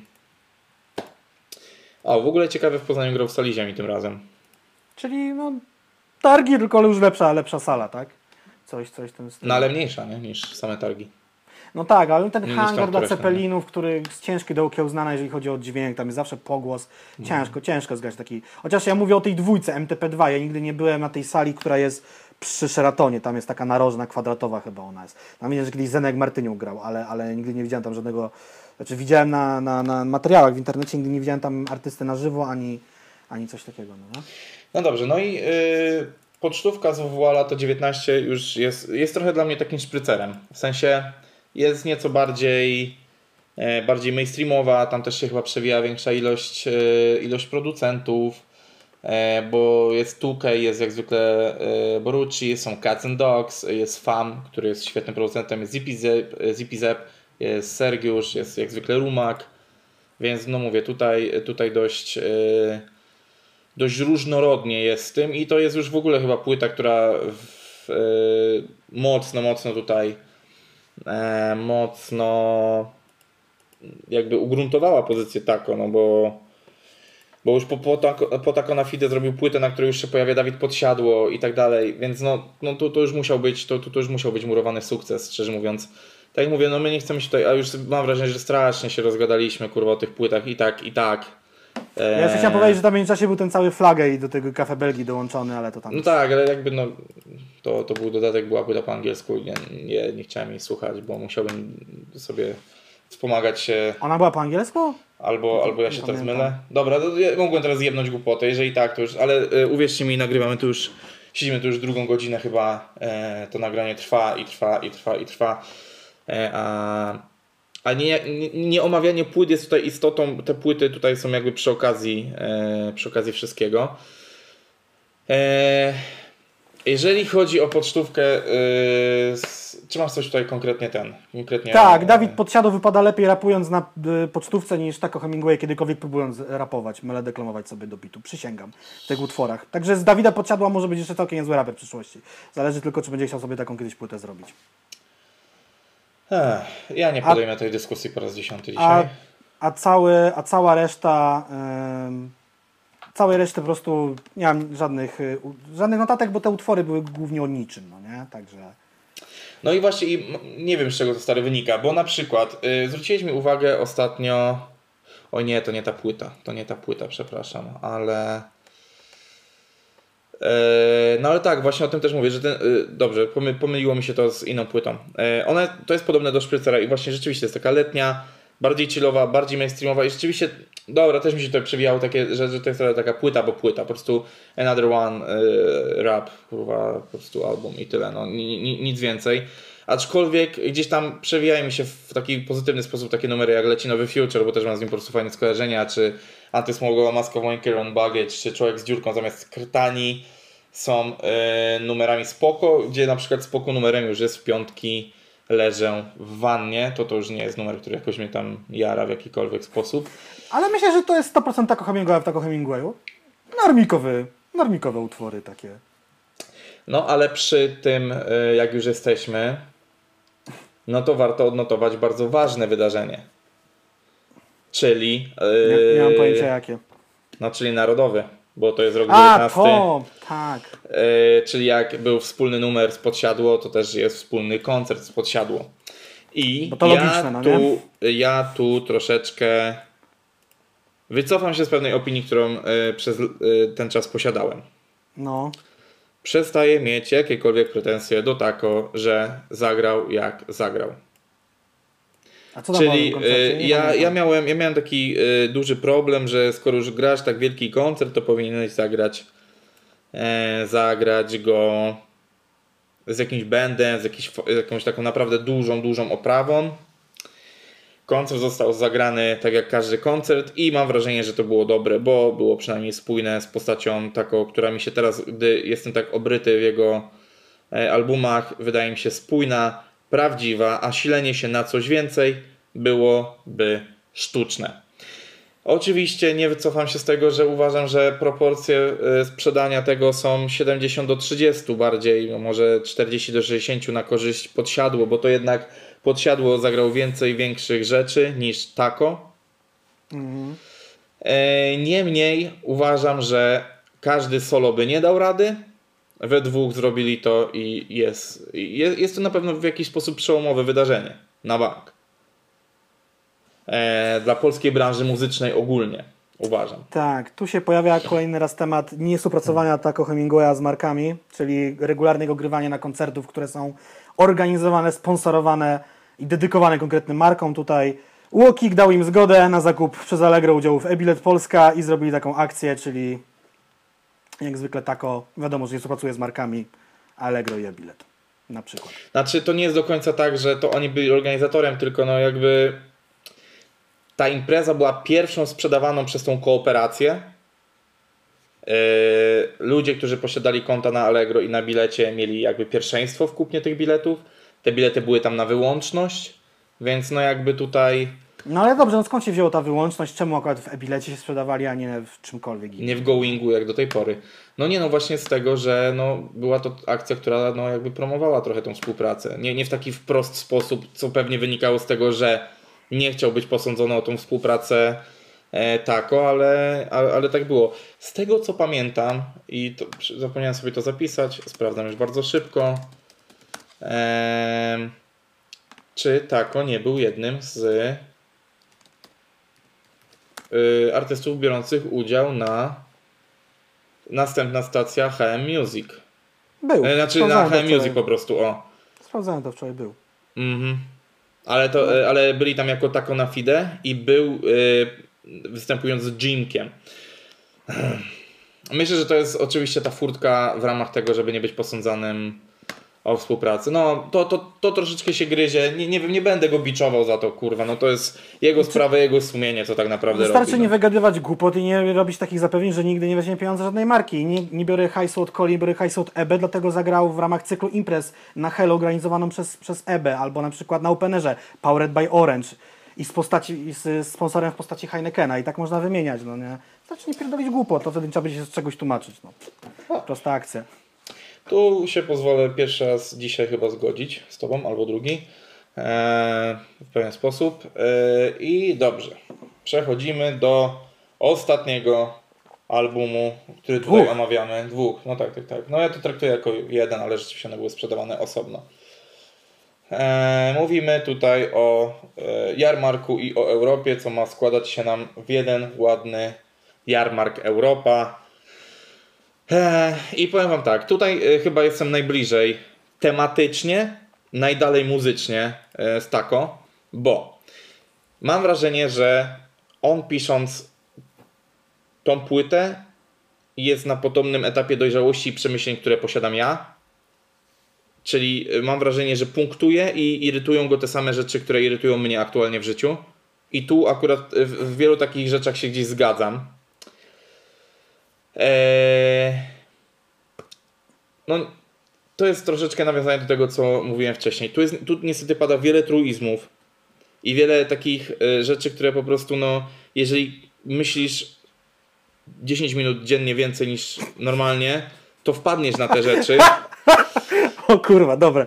To Yy, dobre. to, to wpadniesz na te rzeczy, ale na przykład, i to, i to jest nawiązanie do tego, e, do, do głosówki, którą wysłałeś mi wczoraj. Numer WNP. Ja pierdolę! Czego ja wczoraj słuchałem? Ludzie! Dobrze, no ale poczekaj. Powinien zanim zapłacić. to, yy, zanim zaczniesz to rantować. Nie będę rentował to w dupie. Muzycznie jest to złe, bo ten refren wynika. Znaczy dobrze, ja też wiem, z czego ten refren wynika. Tak, tak to jest po prostu, gdy sprzedaje się preorder płyty, która jeszcze nie jest nagrana. To później są takie kwiatki, że brakuje refrenu porządnego, coś jest niedokończone, a później się bronimy, że to jest e, fantazja artystyczna. E, Wywiad dla Nuance, gdzie Tako wspomina, że ep epki są gorzej pozycjonowane od longplay i dograli z Rumakiem jeden numer w 15 minut, brakowało im minuty do tam 29 czy 30 minut na płycie, czytałem to wczoraj. Są też takie No ale dobrze, do, do numeru WNP, czyli wychowała nas pornografia.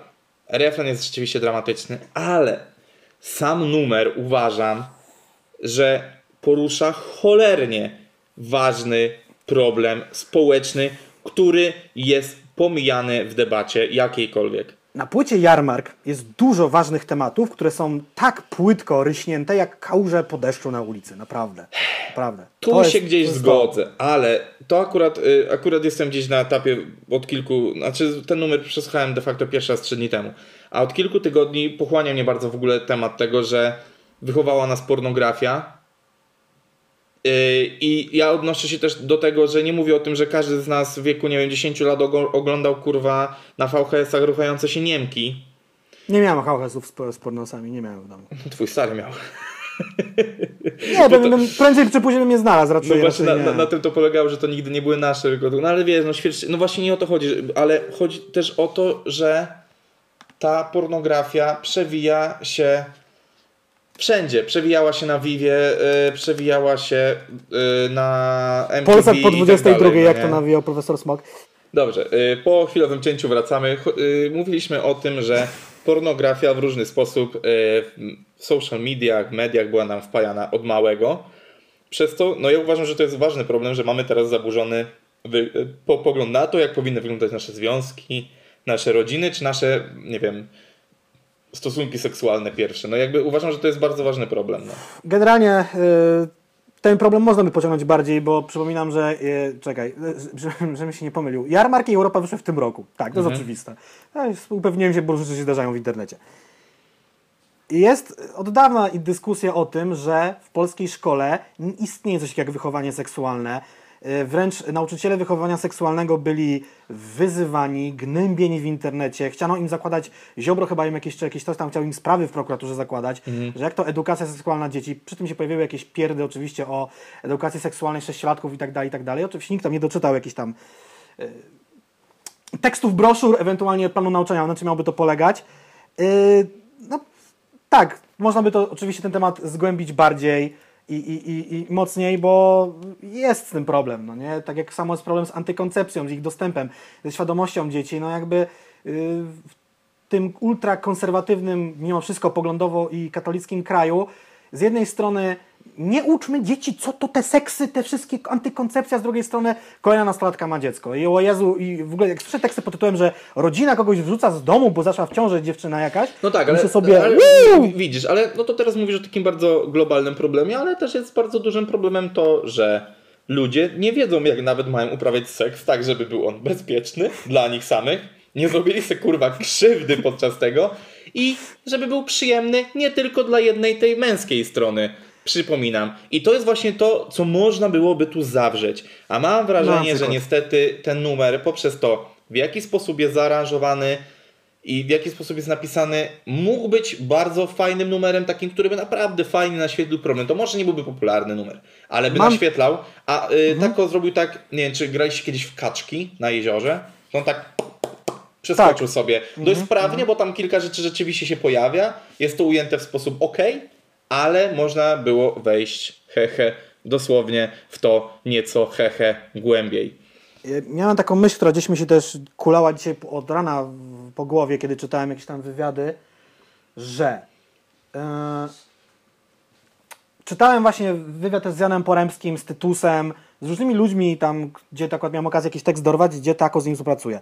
I miałem taką myśl w głowie, bo się pojawia teraz ta rola tego producenta wykonawczego jakiejś płyty. I ona jest istotna, tak? E, I ona się w ogóle pojawia Jest teraz. istotna ogólnie w muzyce. Boję się, że w polskiej muzyce trochę mniej, a już w rapie. No właśnie. I jak taki tako robi album z Rumakiem, to czy jemu w ogóle ktoś. Bo tam tako wspomina, że on konsultuje coś z siostrą, czy, czy z siostrą było o tych akurat reklamach, że jego ojciec jest jego pierwszym recenzentem, dostaje prewki i tak dalej, i tak dalej. No, czy najbliższa rodzina może być twoim najlepszym recenzentem? To zależy, czy są z tobą szczerzy. Znaczy, tak, na, jakby... e, na pewno znają cię najlepiej, można tak zawsze powiedzieć. Że jeżeli masz rzeczywiście takie relacje, jak on opisuje e, podczas rozmowy, to nie jest hipów rozmowy, no to faktycznie. Serio, Atom? E, No to faktycznie. E, fa, faktycznie. E, mogą być jego recenzentem, bo go znają najlepiej, wiedzą, co też dla niego jest dosłownie dobre i, i tak dalej. Więc no jakby. I, Ale, i to, ale nie są obiektywni, bo są jego rodziną, no. No, a do czego piję? Bo kurde, czy ta maszyna działa? Maszyna pod tytułem Taco Hemingway, jak taki pociąg jedzie po tych torach i kolejne płyty, i kolejne koncerty, Mm. ra, ra, ra, ra. I po prostu, czy oni mu nie chcą, ci producenci, tak? Czy, czy Jan Poremski, czy Tytus to już kiedyś, bo teraz już chyba nie, nie wiem, tam Stis, ktokolwiek z 2020, jacyś jego znajomi, czy oni mu nie chcą przeszkadzać? Oni na przykład nie słyszą, że w tym właśnie numerze o tym wychowaniu, że wychowały nas pornosy, że tam są rzeczy, które już nie mówię o treści. Ona jest jaka jest, że tam można. Niech on tak nie wyje, błagam, bo to już. Niech No tak, nie no, ale wie- wiesz o co chodzi. No i tutaj y, teraz tak. Y, ci No nie mogą ludzie tego są. powiedzieć. y, Wiesz, ci ludzie są też dla niego z dwóch stron, żeby pewnie doradzić mu artystycznie, ale też biznesowo.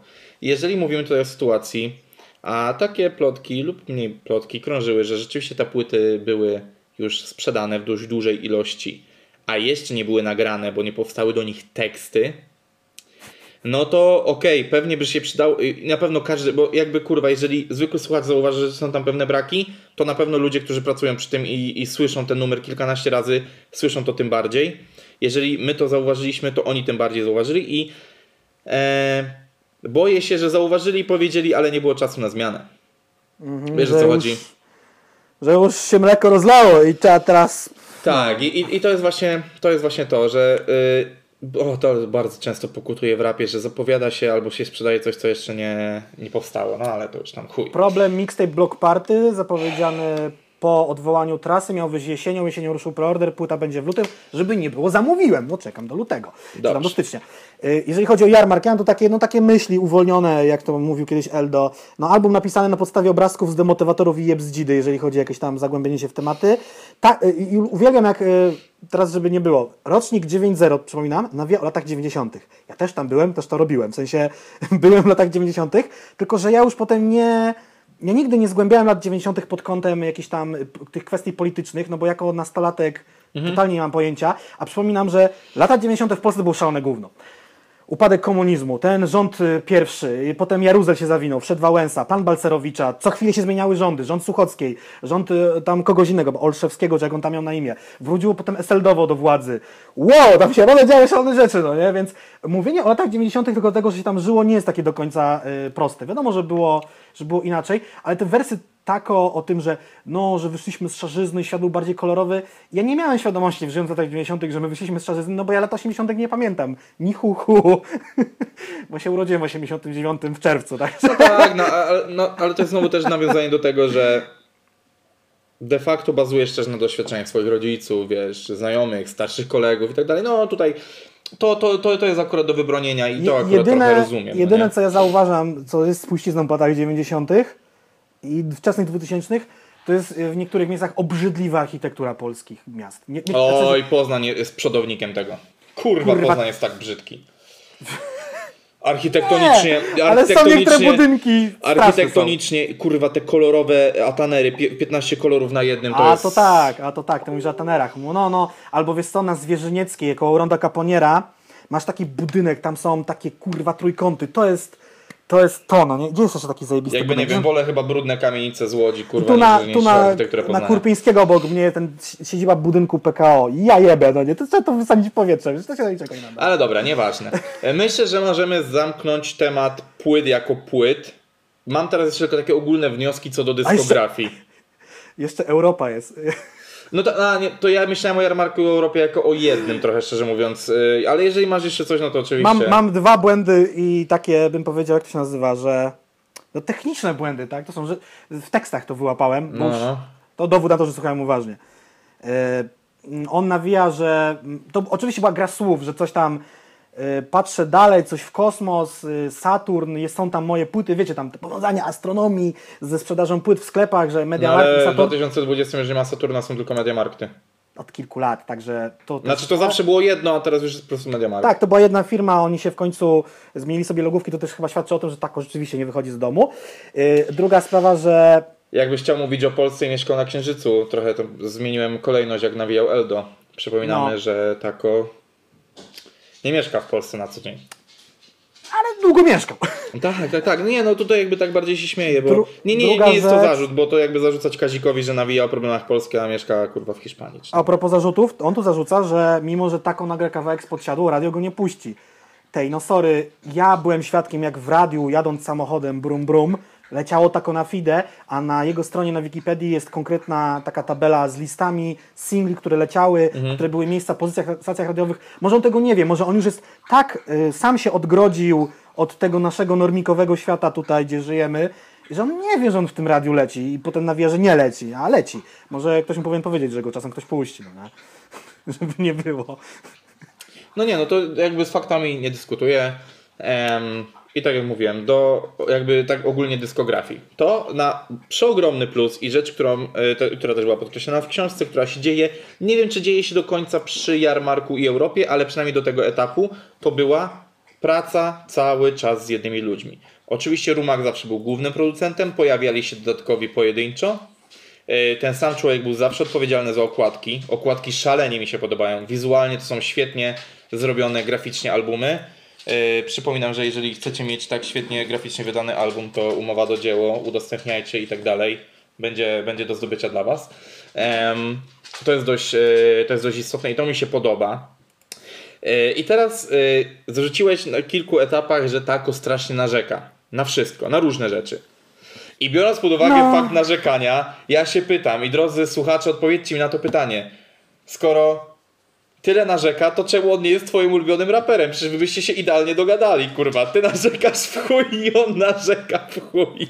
On Znaczy- powinien być twoim ulubionym raperem, kurwa. Narzekanie, no wszyscy mówią, że ja narzekam. Mi się po prostu nie podoba rzeczywistość zastana, a jeszcze bardziej mi się nie podoba, kiedy wszyscy mówią mi, no co z tym zrobić, jak nic nie zrobisz? No, No nie, nie, kurwa, nie, jak no nie, nie, nie. zrobisz, no nie kształtujemy zgodzę. świat, który nas, nas otacza. No ja ostatnio nawet nie będę tu się chwalił, ale tutaj coś zgłosiłem do Rady Osiedla Piątkowo, żeby coś u mnie na osiedlu zmienić, bo mnie coś wkurwiało, bo tu się da Eee. zrobić. Ja nie Postawa obywatelska, proszę, Nie, proszę. po prostu, stary, no jakby chodzisz gdzieś się potykasz o coś, a sobie zęby wybijesz, no to w końcu coś No się nie, tam nie, nie, no zmieni. okej, nie? no tutaj, tutaj w, formie, w formie żartu chciałem powiedzieć, bo Mam- mam e, też znajomego- jak, jak widzę rap i narzekanie, to najpierw Tako, a później Jacek Adamkiewicz, no. Jak, jak, mam też znajomego, który wrzuca na Instastory, że ma samochód na osiedlu, który jest wrakiem, ma wybite szyby. W końcu mu napisze, że tam Straż Miejska Poznań, tam jest taki formularz, się wypełnia, żeby jedno zdjęcie, oni go zawiną e, lawetą, bo kontaktują się przez CEPIK z właścicielem, a przypuszczam, że jeśli to jest Fiat Uno na czarnych blachach, to ten właściciel pewnie od 20 lat już nie żyje, a samochód został tam, gdzie został. Taka ciekawostka, nieważne. Po kolejnym cięciu, których jak nigdy jest dzisiaj bardzo dużo, przechodzimy do jednej już z ostatnich kwestii, które chcielibyśmy omówić, czyli No. kwestia niekomercyjność też ma wartość komercyjną, Komercyjną. jak kiedyś nawinął P i H, ulubiony raper Quebo Fide. Eee, chcielibyśmy tutaj tak tylko chwilę zahaczyć właśnie o tą specyfikę działalności i podejścia do prowadzenia swoich sociali i do, i do tego właśnie do tego, że generalnie właśnie to już jakby teza i obrona od razu, że jakby odcięcie się od sociali, od y, reklam komercyjnych i tego typu rzeczy buduje ci taką fasadę niedostępności, tego, że stawiasz twardą granicę swojej prywatności, że nie świecisz ryjem na socialach i tak dalej, co de facto przekłada się na to, że twoja wartość, nie wartość pieniądza, tylko taka w ocenie ludzi niesamowicie rośnie.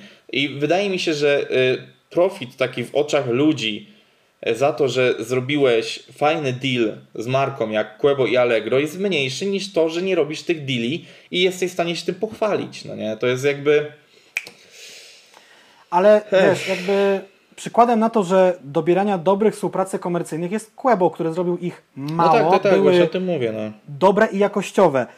Tako zakopał się w tym momencie tym tekstem, że no on już też trochę się nawet z tego wycofuje. I na jednej z tych płyt, gdzie mówił, że a może w przyszłości będzie dziecko i a może w przyszłości będzie żon, żona, dom, trochę Moralecza będzie brać udział w reklamach, trochę w wywiadzie, trochę się z tego podśmiewuje, bo y, sam wielokrotnie powtarza, że ma to podejście romantyczne do robienia muzyki razem z Rumakiem, na na na na. Tak, ale też, ale też stawia, i to jest też y, bardzo nie po twojemu, stawia estetykę ponad przekaz reklamy. W sensie takim, że no z racji, że chwilę gdzieś tam otarł się o branżę marketingową, to ma też takie poczucie, że można robić reklamy estetycznie i z godnością. I, No wiadomo, że można. I ja też się z tym zgadzam, że generalnie właśnie jestem zawsze po tej stronie, że jeżeli można zrobić coś ładnie, estetycznie, a nie wpierdalać po prostu... Nie, Znaczy reklam, reklam złych i powodujących ciarki na ciele jest dużo w Polsce. Tak, Nawet nie tak, produktów tak. rapowych, no. Chociażby nie, ta reklama tak. I, I w ogóle Kauflanda, tego- którą już tu cytowaliśmy, czy ten ostatnio Rysiu z klaną, który Kotlin reklamuje. No tak, no i, i, i te fazy, że Polska jest ob, obsrana żółtymi banerami z czerwonymi napisami, no to jest, to jest dramat, no nie? I rzeczywiście, jeżeli pokutuje takie poczucie, że tak wygląda branża, e, branża marketingowa, no to rzeczywiście nie, ale właśnie i, i to jest właśnie e, branie odpowiedzialności za to, co się mówi. Czyli z jednej strony on wie, że można zrobić to dobrze, to czemu nie poszedł i nie zrobił tego dobrze, bo akurat on już jest na takim etapie, że gdyby to on powiedział, jak ma wyglądać dana reklama albo y, bycie twarzą danej marki, to ta marka by się na 100% na to zgodziła. No mi się wydaje, że on po prostu wychodzi z tej pozycji, nie, nie robię reklam i nawet gdyby przyszła do niego, no nie wiem, A, i, I to jest właśnie taki przykład takiego głup, głupiego zacietrzewienia się, no nie? na, nawet jakaś marka powiedzmy samochodu i mówi mu, to my oddajemy cały, cały jakby, my chcemy mieć tylko w reklamie ten produkt, powiedzmy jakiegoś tam Mercedesa, a to jak wy go pokażecie, to już zależy od was. I no i Stary, no taka, ta, taki głupi przykład. Są y, muzea wielu marek samochodowych. Y, kojarzymy wszyscy Citroena z teledysku Nostalgii. Czemu No nie to- zrobić tego z fajnie, delikatnym lokowaniem na zasadzie takim, że on jedzie na przykład pierwszą oktawią, a Mhm. na rynek wchodzi nowa oktawia, kurwa.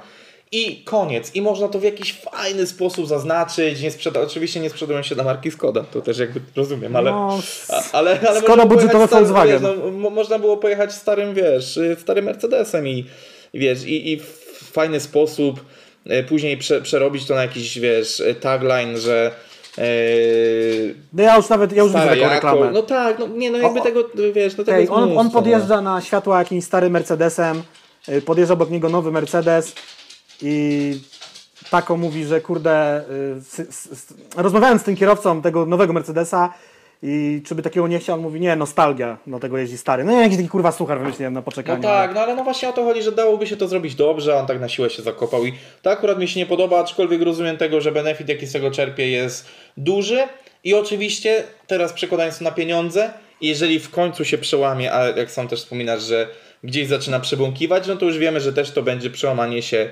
za pewnie jakąś cholernie dużą kwotę. Hmm. Eee... Kłebo wziął milion za Allegro, no to on by musiał wziąć dwa. Nie wiem, czy ktoś ma takie pieniądze w Polsce na reklamy. No, eee, dobrze. Teraz e, płynnie chciałbym przejść do tego, co Aha, też było. No. Jeżeli chodzi o tą niekomercyjną wartość, coś jeszcze miałem w głowie. Aha, prowadzenie social mediów. No on ich po prostu no nie tak, prowadzi. No tak, tak no. 28 postów na Instagramie, prawie 600 tysięcy obserwujących. E, na, na, na tak zwanym Facebooku posty, tylko jak wychodzi płyta. A, i wiem już, co miałem mówić. No na Facebooku jeszcze są jakieś archiwalne zdjęcia z y, pierwszych epek. Z czego znany jest Taco Hemingway? No przecież Taco Hemingway udostępnia swoją muzykę wszystkim za darmo. Za darmo. I żaden inny raper polski tego nie robi. A oprócz każdego polskiego rapera od 2008 roku, kiedy udostępniają wszyscy płytę za darmo na YouTubie. Ja wiem, że on udostępnia je w MP3 do pobrania. Nie ma wielkiej różnicy. No ale wiesz. No każdy, do, do pewnego momentu bardzo łatwe były pobieranie utworów z YouTube'a, już pomijając tradycyjne piractwo, teraz y, ciężej jest pobrać utwór w dobrej jakości, bo te wszystkie pobierałki typu YouTube to mp3.com gorzej działają. Ja mam kilka takich działających na ten moment oczywiście, na potrzeby robienia swoich materiałów, nadal jest to możliwe. On, okej, okay, to jest dobry gest w kierunku swoich słuchaczy, przez to może też mniej zarabiać na płytach, bo zawsze tam te kilka tysięcy ludzi tego nie pobierze, ale teraz to są popularne streamingi, więc i na tym się zarabia, mm. no, no bo streamingi już płacą. E, no, grosze, ale płacą. Mm. No ale jak się słucha milion osób, no to... No tak, to tak, no oczywiście też... Milion groszy! Milion e. Pamiętajmy o tym, że w pierwszym półroczu Tako był na drugim miejscu, e, jeżeli chodzi o miesięczną liczbę słuchaczy i to było prawie milion czterysta. E, a całkowitą liczbę odtworzeń e, jest to 764 miliony, ledwo tam przekroczone. Więc jest to, jest to, jest to mocny temat, aczkolwiek trzeba pamiętać, że tam też się uwzględniają featuringi w liczbie odtworzeń. Na przykład u BDS-a, tam też to, też, też to było. U BDS-a, który jest de facto na ósmym miejscu i sam ma 450 milionów odtworzeń, więc no jakby tam siłą rzeczy gdzieś tam to się, e, się napędza. Milionów? Tak, 450 odtworzeń na Spotify. Łącznych. Wow. No. E, ale powiem wam tak w ogóle. E, też tak e, i, a, i to też właśnie mówił w swojej książce. Znaczy w swojej książce, w swojej rozmowie w książce, to nie jest chyba rozmowy. Um, tako, że dla nie, znaczy logiczne to jest dla niego i dobre i uważam, że wszyscy powinni tak do tego podchodzić, tu się z nim bardzo zgadzam, że to, że cała branża rośnie wpływa na to, że wszyscy dookoła rosną. I, I to jest dobre. I w sensie i to, że on bada tą konkurencję i, i śledzi to, no bo on też nie, nie ukrywa tego, jest, jest dość dobre, ale to akurat do stosunku pomiędzy taką a branżą za chwilę. Teraz jeszcze chciałem powiedzieć o, o kwestiach niekomercyjnych. Mhm. No, trzeba na pewno powiedzieć o tym, że Quebo wszedł w jedną bardzo komercyjną rzecz, która się zadziała w tym roku, czyli Agencja 2020. Tako, nie Quebo. O Jezu, tak, przepraszam, tako, tako, tako. E, czyli e, spółka, w której jest razem z Jedynakiem, swoim menadżerem Jankiem Poremskim, znanym z Worldwide Warsaw oraz Flirtini, ze Stizem z problemu i agencji Revolume oraz Outrage, z Oscarem z problemu i z Michałem Fiałkowskim z The Returners i Revolume. E, oni tworzą tutaj ten e, kolektyw 2020. E, przypisują sobie bardzo, bardzo wiele współprac sprzed wielu lat jeszcze, które były sygnowane Rap History Warsaw wcześniej, kanałem Nigdy Dość, który teraz jest przemianowany na 2020 e, i tego, i tego typu rzeczy. No, do, do, dość fajny Dream Team, trochę takie Avengers, jeżeli chodzi o wydawnictwo. Potencjał jest olbrzymi, zobaczymy jakie będą tak, tak, tak. ruchy. Mówiliśmy wam o tym, nie wiem, w którymś odcinku pierwszego sezonu. Za Chiny nie powiem wam w którym, ale mieliśmy o tym jakiś, jakiś segment na pewno. Tak jest, tak jest. Co jeszcze I teraz, można powiedzieć? I teraz jak już mówimy o jego współpracy w ramach 2020, warto właśnie wrócić do tego, że no Tako się czuje bardzo częścią branży. Na początku był pariasem, teraz no z racji też chyba e, pozycji, no siłą rzeczy jest częścią tej rap gry. E, w sensie takim, że no jest przypisany tego gatunku, Jacek może się z tym nie zgadzać, może się zgadzać, to już jakby kwestia, kwestia opinii, ale no jakby no nie, nie można mu odjąć, że jest kojarzony z tą branżą i jest jej jakby no częścią, tak, no tutaj um, on też się tą częścią czuje, mniej lub bardziej słusznie, e, na pewno jest bardzo zaangażowany, bo z tego co właśnie wcześniej mówiliśmy, on też sam pisze, e, śledzi te rzeczy, e, bada to, jest na bieżąco z tym co się dzieje, co uważam za dość taką fajną postawę i mało kto się do takiej postawy przyznaje, bo, bo oczywiście wszyscy zawsze wszystkich śledzą i wszyscy zawsze wiedzą wszystko, co się dzieje. Problem polega na tym, że w większości udają, że nie wiedzą. A to on tak- tego nie udaje, nie? To i tak już się zmieniło, bo kiedyś to była już w ogóle tragedia. Jakiś raper zapytany w wywiadzie, czy słyszał tą płytę, czy tamtego rapera zna, to każdy twierdził, że nie, nie, nie, nie słucha, żeby nie być chyba posądzanym jakąś tam e, inspirowanie się. Z drugiej strony też tym raperom się Albo, nie albo dziwię. e, najpopularniejszy komentarz, że słucham tylko moich kolegów. Tak. E, Też mi trochę się nie dziwię, no bo jak wiesz, tutaj jest raperów, zakładam, kilkuset, którzy się obracają w tym pierwszym, drugim i trzecim obiegu i, i oni się wszyscy słuchają nawzajem, powiedzmy, mniej lub bardziej, plus jeszcze oni co roku muszą wydać tam jeden album, więc istnieje to ryzyko, że jak kogoś będzie słuchał za dużo, za długo, za dużo, to będziesz mieć te inspiracje nim, no a z drugiej strony możesz to obronić follow-upem, że to był follow-up. Tak jest. Albo zagranie celowe. E, Na pewno e, fajną rzeczą, e, która gdzieś tutaj, znaczy, Boże, fajną, bardziej chodzi mi o, o to, żeby gdzieś tutaj po- pokazać tam jego koneksy z tą branżą, to szybko sobie wylistowałem jeszcze dzisiaj jego fity, które się pojawiły. Chyba w liczbie 22 z tego co widziałem, czy nawet mniej, czy więcej. Ja No, chyba mam mniej, ale od, od takich e, szrotów muzycznych jak Niebieski Bentley i Bigos, czyli kolejno Kizo i Shafter, e, po tak świetne numery jak e, Postaranie z małymi miastami, e, poprzez przeróbkę e, i bycie wannabe problemem i utwór z PZ-em e, 2K30, e, poza numer, którego nie znoszę, czyli Napad na bankiet, który jest ciekawy tylko jak słuchasz go pierwszy raz w życiu, czyli żeby czerpać z niego przyjemność, trzeba by go było zapomnieć i posłuchać jeszcze raz. E, Chłopaki nie płaczą, który jest świetnym numerem. E, Dwa, dwa numery z raz mentalizmem, czyli lip sync i fast food. E, Pojawił się też na Tuzie, chyba jest to najmniejszy obok małych miast twórca, z którym się przeciął. Jeszcze jest Get i Ing Yang, najnowsze chyba wspólne wydawnictwo. Ja E, to niestety. E, przepopularny nowy kolor z o co chodzi. Nie, nie wie, co mam w planach. Tak. Na, na, na, na. To jest, to jest właśnie to. Ja, to jest ten I- uraz psychiczny. Ja mam od tego PTSD normalnie. I Kurwa. przecudowny utwór z Kazem Bałaganem, nowe szklane domy, słyszałem. który był katowany mocno i tam e, ba bardzo, bardzo warto pochwalić Atutowego za świetny beat. Bardzo dobrze się tego słucha, jeżeli nie kojarzycie Atutowego, Atutowy współpracuje bardzo często z naszym kolegą miłym ATZ-em E, i jest bardzo fajnym producentem, Yeah. który kuma, kuma naprawdę e, brzmienia wielkobrytańskie, angielskie, że tak powiem. Brytyjskie. Brytyjskie. Kurwa, właśnie tego słowa mi zabrakło. Dobrze. E, ostatnią rzeczą, którą chciałem tutaj poruszyć w kontekście stosunku e, branży i tako, jest to, że jest jednym z tych, którzy są po tej stronie, że uważa, że artyści powinni brać odpowiedzialność za to, o czym rapują. O, Eee. dobrze o tym mówisz. Y, tu, tu się zgadzam z tym jak najbardziej, bo no to jest tak, że jak masz te 13-19 lat i poświęcasz się słuchaniu do, dokładnie jednej, jednemu, y, znaczy jednemu gatunkowi muzyki, jednej muzyce, no to gdzieś y, ci twórcy stają się dla ciebie idolami, bohaterami albo osobami, które gdzieś y, kreują to twoje życie, kreują pewne poglądy i, i tak dalej. I bardzo w prosty sposób taki raper jest w stanie skrzywdzić też, jak na przykład Kali swoimi poglądami i tak dalej, a, a, jed, a mam często wrażenie, że raperzy mają to w dupie i trochę nie biorą odpowiedzialności za to, co tam, e, co tam zdarza im się wypowiadać. Mhm. A tutaj no tako y, jawi nam się przynajmniej w, tej, w, w książce to nie jest hip-hop rozmowy jako ten, który tą odpowiedzialność bierze, ale coś czuję, że Jacek ma tutaj jakąś solidną kontrę chyba na to. Tak, wiesz co, no w ogóle ty, ja się roześmiałem na głos. Ja słyszałem numer Influenza Taco z Mielskim, tylko dlatego, że lubię i cenię muzykę Mielskiego, więc go sprawdziłem. I ja też nie lubię, kiedy celebryci, nawet ci mądrzejsi celebryci, youtuberzy albo yy, aktorzy wypowiadają się na jakieś różne tematy, bo nawet z najlepszymi intencjami aktor po szkole aktorskiej, który jest zajebistym aktorem, no nie kończą medycyny. No jakoś mi ten COVID zawsze przychodzi teraz, bo to jest temat na czasie, hehe, przychodzi mi pierwszy do I głowy monetyzacja zdjęta. i monetyzacja zdjęta. Y, I mam na to cytat z Taco Hemingwaya.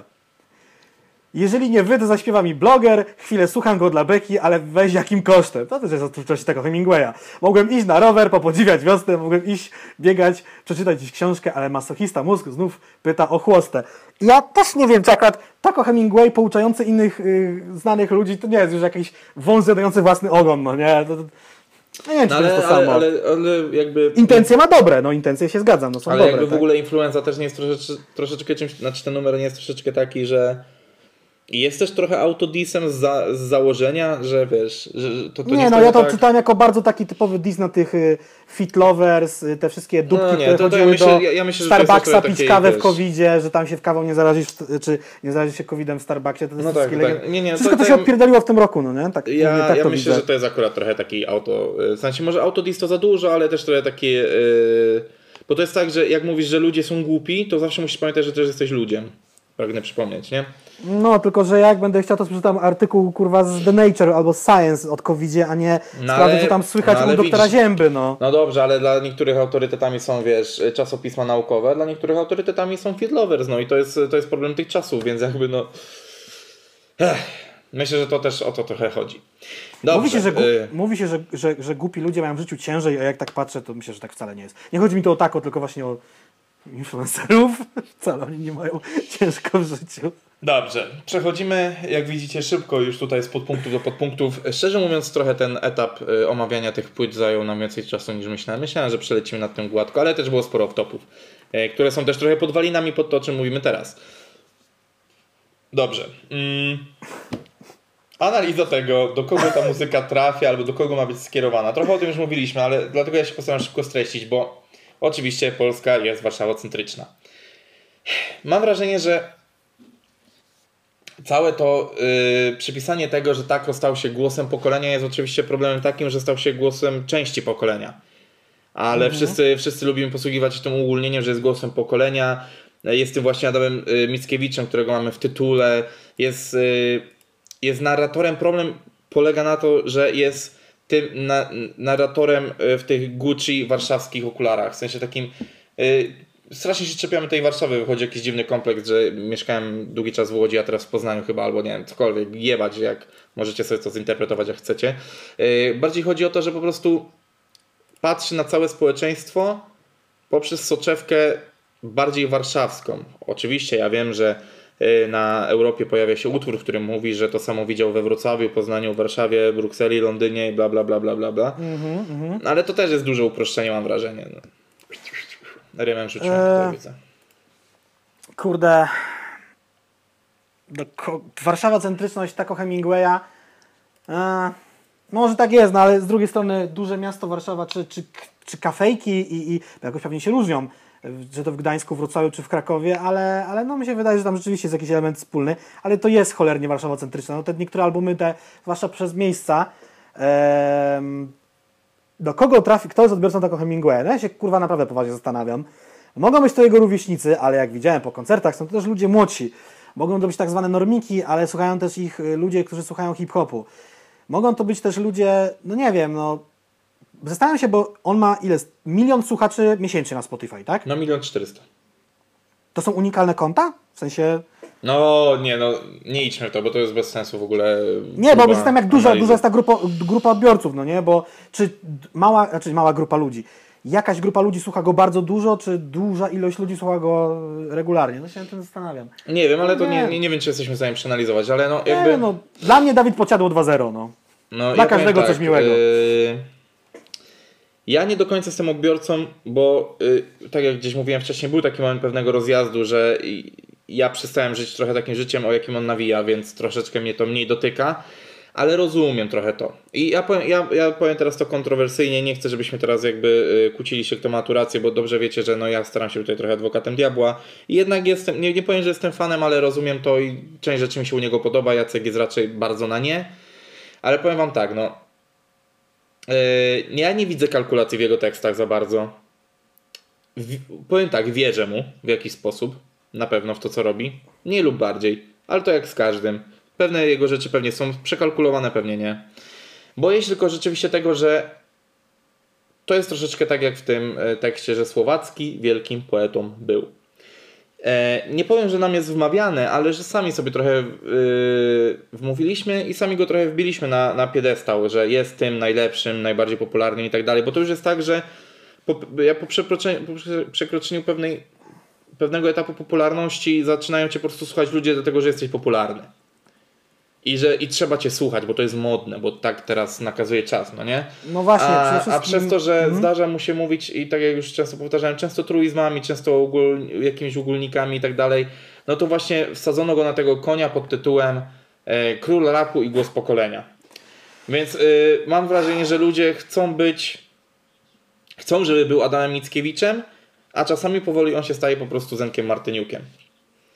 Generalnie żaden artysta nie istnieje bez swoich fanów. Żaden twórca czegokolwiek, gdziekolwiek nie istnieje bez swoich fanów, bo wtedy nie może na tym, nie może zaistnieć i też na tym zarabiać, więc jakby co, to e, wina jest słuchaczy tego Hemingwaya, że on jest tam, gdzie jest, bo no, gdyby on ich też nie miał, to by tam go nie było. E, Z tą kalkulacją ja się cały czas zastanawiałem i czytając wywiady z nim, i słuchając jego płyt, cały czas się zastanawiałem, jakieś jasne odpowiedzi nie mam. Wiem, że y, sprawdziłem wywiad z nim dla New York Timesa, który jest tak samo suchym wywiadem jak większość wywiadów w polskiej prasie i, i jakby tam jest więcej opowiadania o nim niż takiej czystej rozmowy, no nie? Człowiek z człowiekiem. I tam było, że y, on sam się przyznał do tego, że usunął z dwie, trzy linijki i tak zwane name droppingi na jarmarku czy Europie, żeby nie skupiała się na nim krytyka em, po tym, jak tam te polityczne tematy porusza. W ogóle zapomniałem o utworze tango, legendarnym już kurwa dla Polskie mnie. tango, no. Polskie tango, które się po- pojawiał też na tych protestach y, z kobietami. No, mm, tutaj mogę tylko zacytować y, utwór, który pewnie wielu jest znanym. Z żelem oglądam tanie moralizatorstwo i, słucha, i słucham kawałków w stylu przepisałem wyborczą. Tak, to by było na tyle. Y, no nie bym się nie cenzurował. I tak tam on bardzo narzekał, że i w tym Londynie teraz musi się ukrywać, że był backlash straszny po tym polskim tangu, że tam ludzie do niego pisali, jak on mógł, że tam chyba były jakieś też różne nie, niemiłe rzeczy. No domyślam się, w końcu zaatakował bardzo konkretną partię rządzącą, także myślę, że tam się zesrało bardzo mocno. No ale hej, chce być głosem pokolenia, chce tłumy, więc No ale właśnie, sztandary. ale właśnie problem... Puścił numer przed wyborami prezydenckimi jeszcze, dzień wcześniej, tak? No właśnie, no było problem, zamierzone. problem jest taki, że y, chyba nigdy nie chciał, a zaczął chcieć. No ale i właśnie, i to jest teraz to, co też mówił o nim Panasewicz. Ja uważam, że przyszliśmy do tego momentu w Polsce, że już wszystko jest tak bardzo polityką, że nie ma co już się krygować, czy jesteś polityczny, czy jesteś apolityczny. Jesteś popularny, możesz. Po... I, to, I to jest niestety hipokryzja z mojej strony teraz bardzo duża. Jeżeli popierasz moją sprawę, jesteś artystą, wypowiadaj się jak najczęściej. Gorzej mam z tymi, którzy nie są po mojej stronie, a są artystami i chcą się wypowiadać. To, to jest oczywiście hi- bardzo hipokrytyczne, wiesz ale niestety tak jest. No, nikt nie jest idealny. Znaczy, ja wiadomo, tak że każdy lubi osobę, która jest jakby po jego stronie mocy, ale ja nie lubię polskiego powiedzenia, że tam prawda leży po środku. Nie no, prawda leży tam, gdzie leży, no nie, ona tam gdzieś musi być. Y, W tej chwili w Polsce dzieją się tak złe i wyraziste rzeczy, że nie można tego uciekać. Ja nie wiem, czy my w tych wcześniejszych latach 2000 rzeczywiście byliśmy od... Bo wiesz, no polityka to są na przykład, no nie wiem, ceny jedzenia w sklepie, które wynikają z czegoś tam, y, wartość nabywcza złotówki, ceny prądu. To są rzeczy, które dotykają nas bardzo blisko. To nie są te, te wielkie rzeczy typu polityka międzynarodowa na arenie europejskiej na przykład. To nie, to są, to są rzeczy dalekie.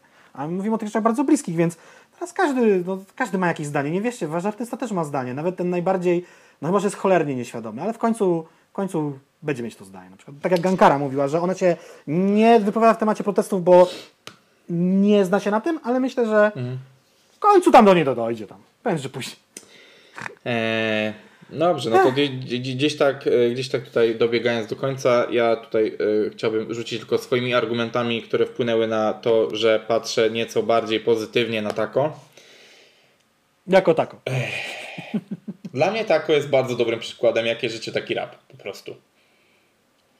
Problem polega na tym, że po prostu dla niektórych ten lifestyle może być odpychający, wkurwiający i tak dalej, ale wtedy, i wtedy nie odnajdziesz się przy tym, ale uważam, że skoro wiódł takie życie, to o tym rapował, za to zawsze jak najbardziej plus, zawsze sobie to ceniłem w rapie. Eee, gdzieś tutaj w międzyczasie przewijałem, że przeszkadza mi forma i tak dalej. Ale byłbym hipokrytą, ale już raz dzisiaj byłem, więc czemu nie drugi, ale byłbym hipokrytą w momencie, w którym powiedziałbym, że forma przeszkadza mi na tyle, że nie mogę docenić tekstów. Teksty są dostosowane do poziomu słuchaczy na teraz, więc są prostsze. Często, no to już przewijaliśmy, ale no, docen, doceniam wiele tekstów. Eee, mimo że są często niepodane w pozytywnej, znaczy w takiej formie, jakiej ja bym chciał. Czyli tak jak na przykład w tym przypadku utworu o tym, że wychowało nas porno, e, czy też o takich wersach jak e, Moim miastem hucznie maszerują nazi, młodzież tu hajluje, bo praguje pracy, młodzież łyka bzdury, idą trudne czasy, znów strach, znów tu nie zasnę. No jakby nie jest to nic super odkrywczego, ale doceniam takie rzeczy. Lubię takie smaczki i tak dalej. Tak samo tak samo y, doceniam takie, yy, takie, takie rzeczy jak na przykład yy, utwór Saldo 07, który, mhm. który tutaj uderzył we mnie taką fajną grą słowną. Nie, nie wiem, czy taka kiedyś była, może zapomniałem, może była, może nie było. Yy, no bo jakby oscylujemy wokół liczby 7 i jest zero miłości w naszym mieście, tej jedynej szukasz. Dwa razy wszedłeś do tej rzeki, do trzech razy sztuka tych czterech kątach spędzasz piątek i się pławisz w smutkach, ten szósty zmysł, siedem nieszczęść głupio patrzy z lustra. Bardzo fajnie jest tu policzone od 1 do 7. Eee, to jest w bridge'u w jednym z kawałków, znaczy w tym kawałku saldo 07. Brzmi to fajnie, jest fajną grą słowną, taką, która zwróciła moją uwagę, gdy słuchałem, podobało mi się to i yy, oczywiście nie jest to taki, to, to nie jest tekst, e, te, tekściarz i raper na poziomie Mesa, Łony czy Dwóch Sławów, którzy bardzo dobrze zbalansowali zawartość tekstową i czysty rapper skill, ale nie można mu powiedzieć, że, że, że nie posiada dobrych rapowych skilli. Nie jest puncherem, nie jest raperem, który. Bo też jakby jego flow i jego teksty nie są, wiesz. Nie są tutaj. Y, on, on jest od tego, żeby punchować, ale potrafi nawinąć fajnie. Flow ma raz gorsze, raz lepsze. Jest to dość flow leniwe, ale to też jakby się czepiać kubyk napa czasami o to. Jest to takie, no Kubak Knab jest jeszcze trochę bardziej laid-backowy.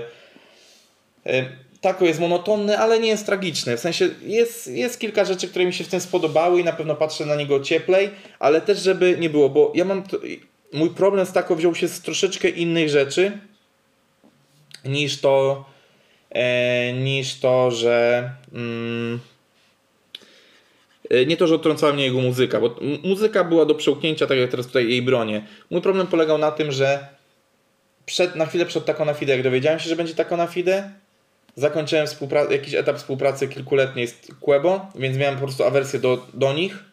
Mhm. Czyli jakby Taco oberwał rykoszetem przez Quebo.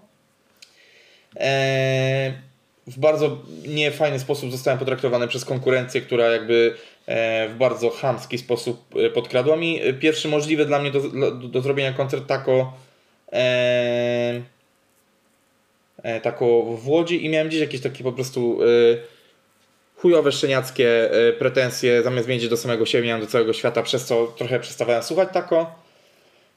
A de facto mam takie poczucie, że straciłem kilka fajnych linijek, czy ze dwa, trzy, czy trzy fajne numery, które mógłbym słuchać już od jakiegoś czasu, a a już jakby są dodane na jakąś moją playlistę na Spotify. E, I tyle no. E, ostatnim, ostatnim zdaniem zakończenia z mojej strony, zanim Jacek tutaj jakiś swój werdykt rzuci, e, jakieś podsumowanie, to też chciałbym powiedzieć, że na pewno darzyłem go dużą sympatią na początku, dlatego że był inny niż inni raperzy. I jego spektrum rzeczy, o których nawijał, jak nawijał, było nieco inne niż wcześniej. Niestety po takich zabiegach jak na płycie Szprycer czy na pocztówka e, z Warszawy lato 2K19 mam wrażenie, że im nowsze rzeczy wychodzą, tym są one bardziej mainstreamowe, bardziej ogólne i mające trafić do szerokiego grona. Ale chyba tak to zawsze z artystami, którzy stają się popularni, być musi. To tyle, jeżeli chodzi o podsumowanie z mojej strony. Boże, podsumować tego typa. Generalnie myśl, która mi się pewno w głowie, że Taco Hemingway nie jest osobą, która zasługuje na ten sukces, który odniósł i wydaje mi się, że to mu robi więcej krzywdy niż, niż y, czegoś dobrego, bo gdyby był mniej popularnym artystą może i by się bardziej skupiał na jakości swoich rzeczy, które robi, no bo jak jesteś zajebiście popularny, to nie musisz się już za bardzo na niczym skupiać. Um, no, mnóstwo jest tych rzeczy. On przede wszystkim dużo narzeka. Y, narzeka na sukces, który osiągnął tak najlepiej, no nie? No, ponarzekać sobie na cholerne miliony na moim cholernym koncie, ci cholerni fani kupujący moje cholerne płyty.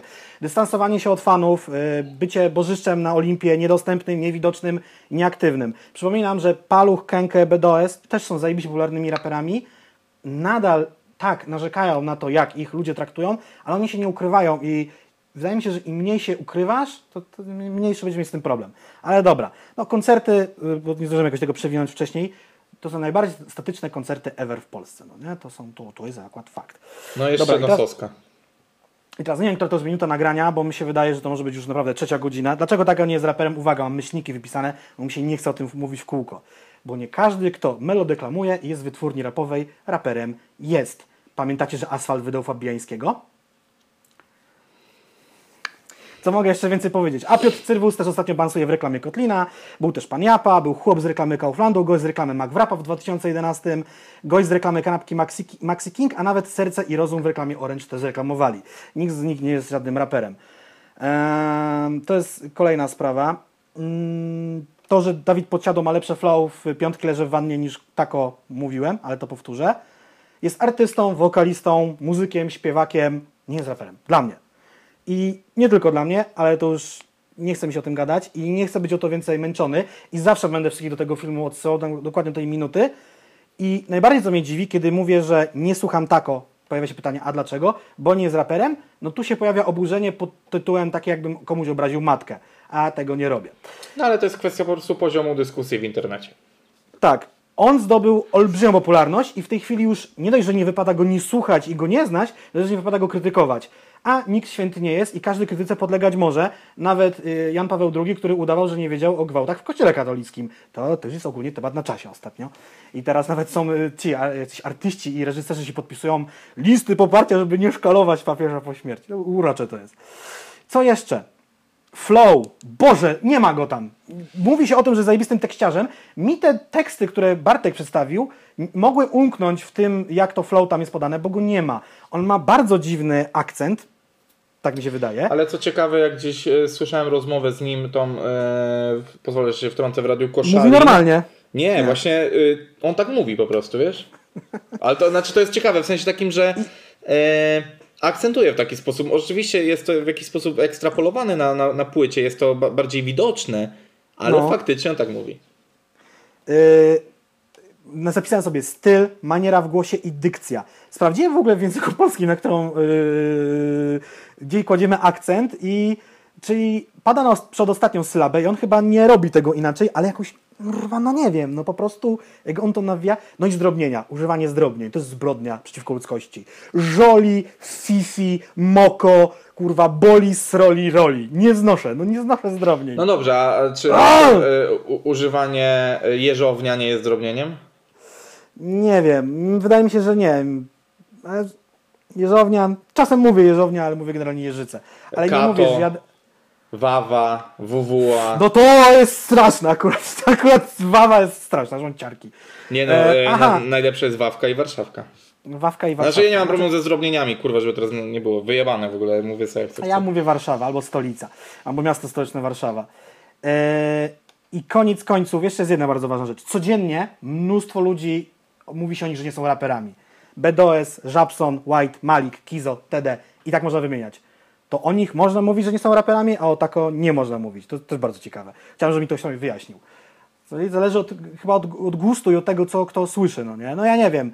Słucham tego rapu już troszkę, parę lat, naście nawet, kurwa macer z swoim życiem i moim zdaniem Taco Hemingway w moich oczach nie zasłużył na opinię rapera, that's it, koniec. Nie chcę mi się o tym gadać. Dobrze. Cieszę się, że nazwałeś to na końcu opinią, bo tak jak rozmawialiśmy, chodzi A czym o... to jest do kurwy nędzy, no? No tak, no, chodzi o opinię. Nie, nie, nie chcę, ja nie lubię przedstawiać opinii jako faktów. Dobrze, dobrnęliśmy do końca. Z racji, że to nie jest jedyny materiał, jaki nagrywamy dzisiaj, bo tam jeszcze przedtem pojawiło się coś innego. Yy, spędziliśmy na, nad tym nagraniem prawie 3 godziny i 20 minut. Jest piąta. Zaczęliśmy Eee, nagrywać 13.40, coś w tym Był to. No, mogliśmy skończyć 40 minut wcześniej. No, mogliśmy skończyć 40 minut wcześniej. Dobrze. E, Jeżeli przebrnęliście przed ten, przez ten, de facto chyba to będzie najdłuższy odcinek naszego podcastu, e, no to e, to dziękujemy Wam bardzo. E, Mam, mamy nadzieję, że ten odcinek do kogoś dotrze. E, Hasło na koniec, jeżeli dotarli do tego e, momentu. To, to poczekaj sekundę, tylko jeszcze dopowiem, że e, są stampy, więc e, możecie sobie przewijać. E, Myślę, że pokusimy się nie graficznie, ale przynajmniej w opisie o dodanie może stampów, kiedy gadamy o danej płycie. Wow. Albo i nie. albo i nie. Dobrze. Eee, Nie wiem, czy na, na premierę może tego nie być, bo nam mi nie starczy czasu, żeby to zrobić na Dobrze. premierę, no nie? Te stampy będą czasowo rozpisane, ale o konkretnej płycie, wow, to będzie trudne. No, nie? Dobrze, to teraz To na... po zmontowaniu trzeba będzie to przesłuchać. Eee, czy mamy hasło na koniec? Ja wymyśliłem hasło Pomelo, ale tak totalnie z dupy, nie no, Dobrze, Pomelo. nie, niechaj hasłem dla tych, którzy obejrzeli to do końca, będzie pomelo. Yy, a ja mam nadzieję, że ten odcinek Wam się spodobał. I cóż, widzimy się jak zwykle w niedzielę o 19. Wszystkie linki w opisie. Zapraszamy Was do śledzenia. A teraz udaje się zrobić sobie kurczaka gung pao. Bajo! На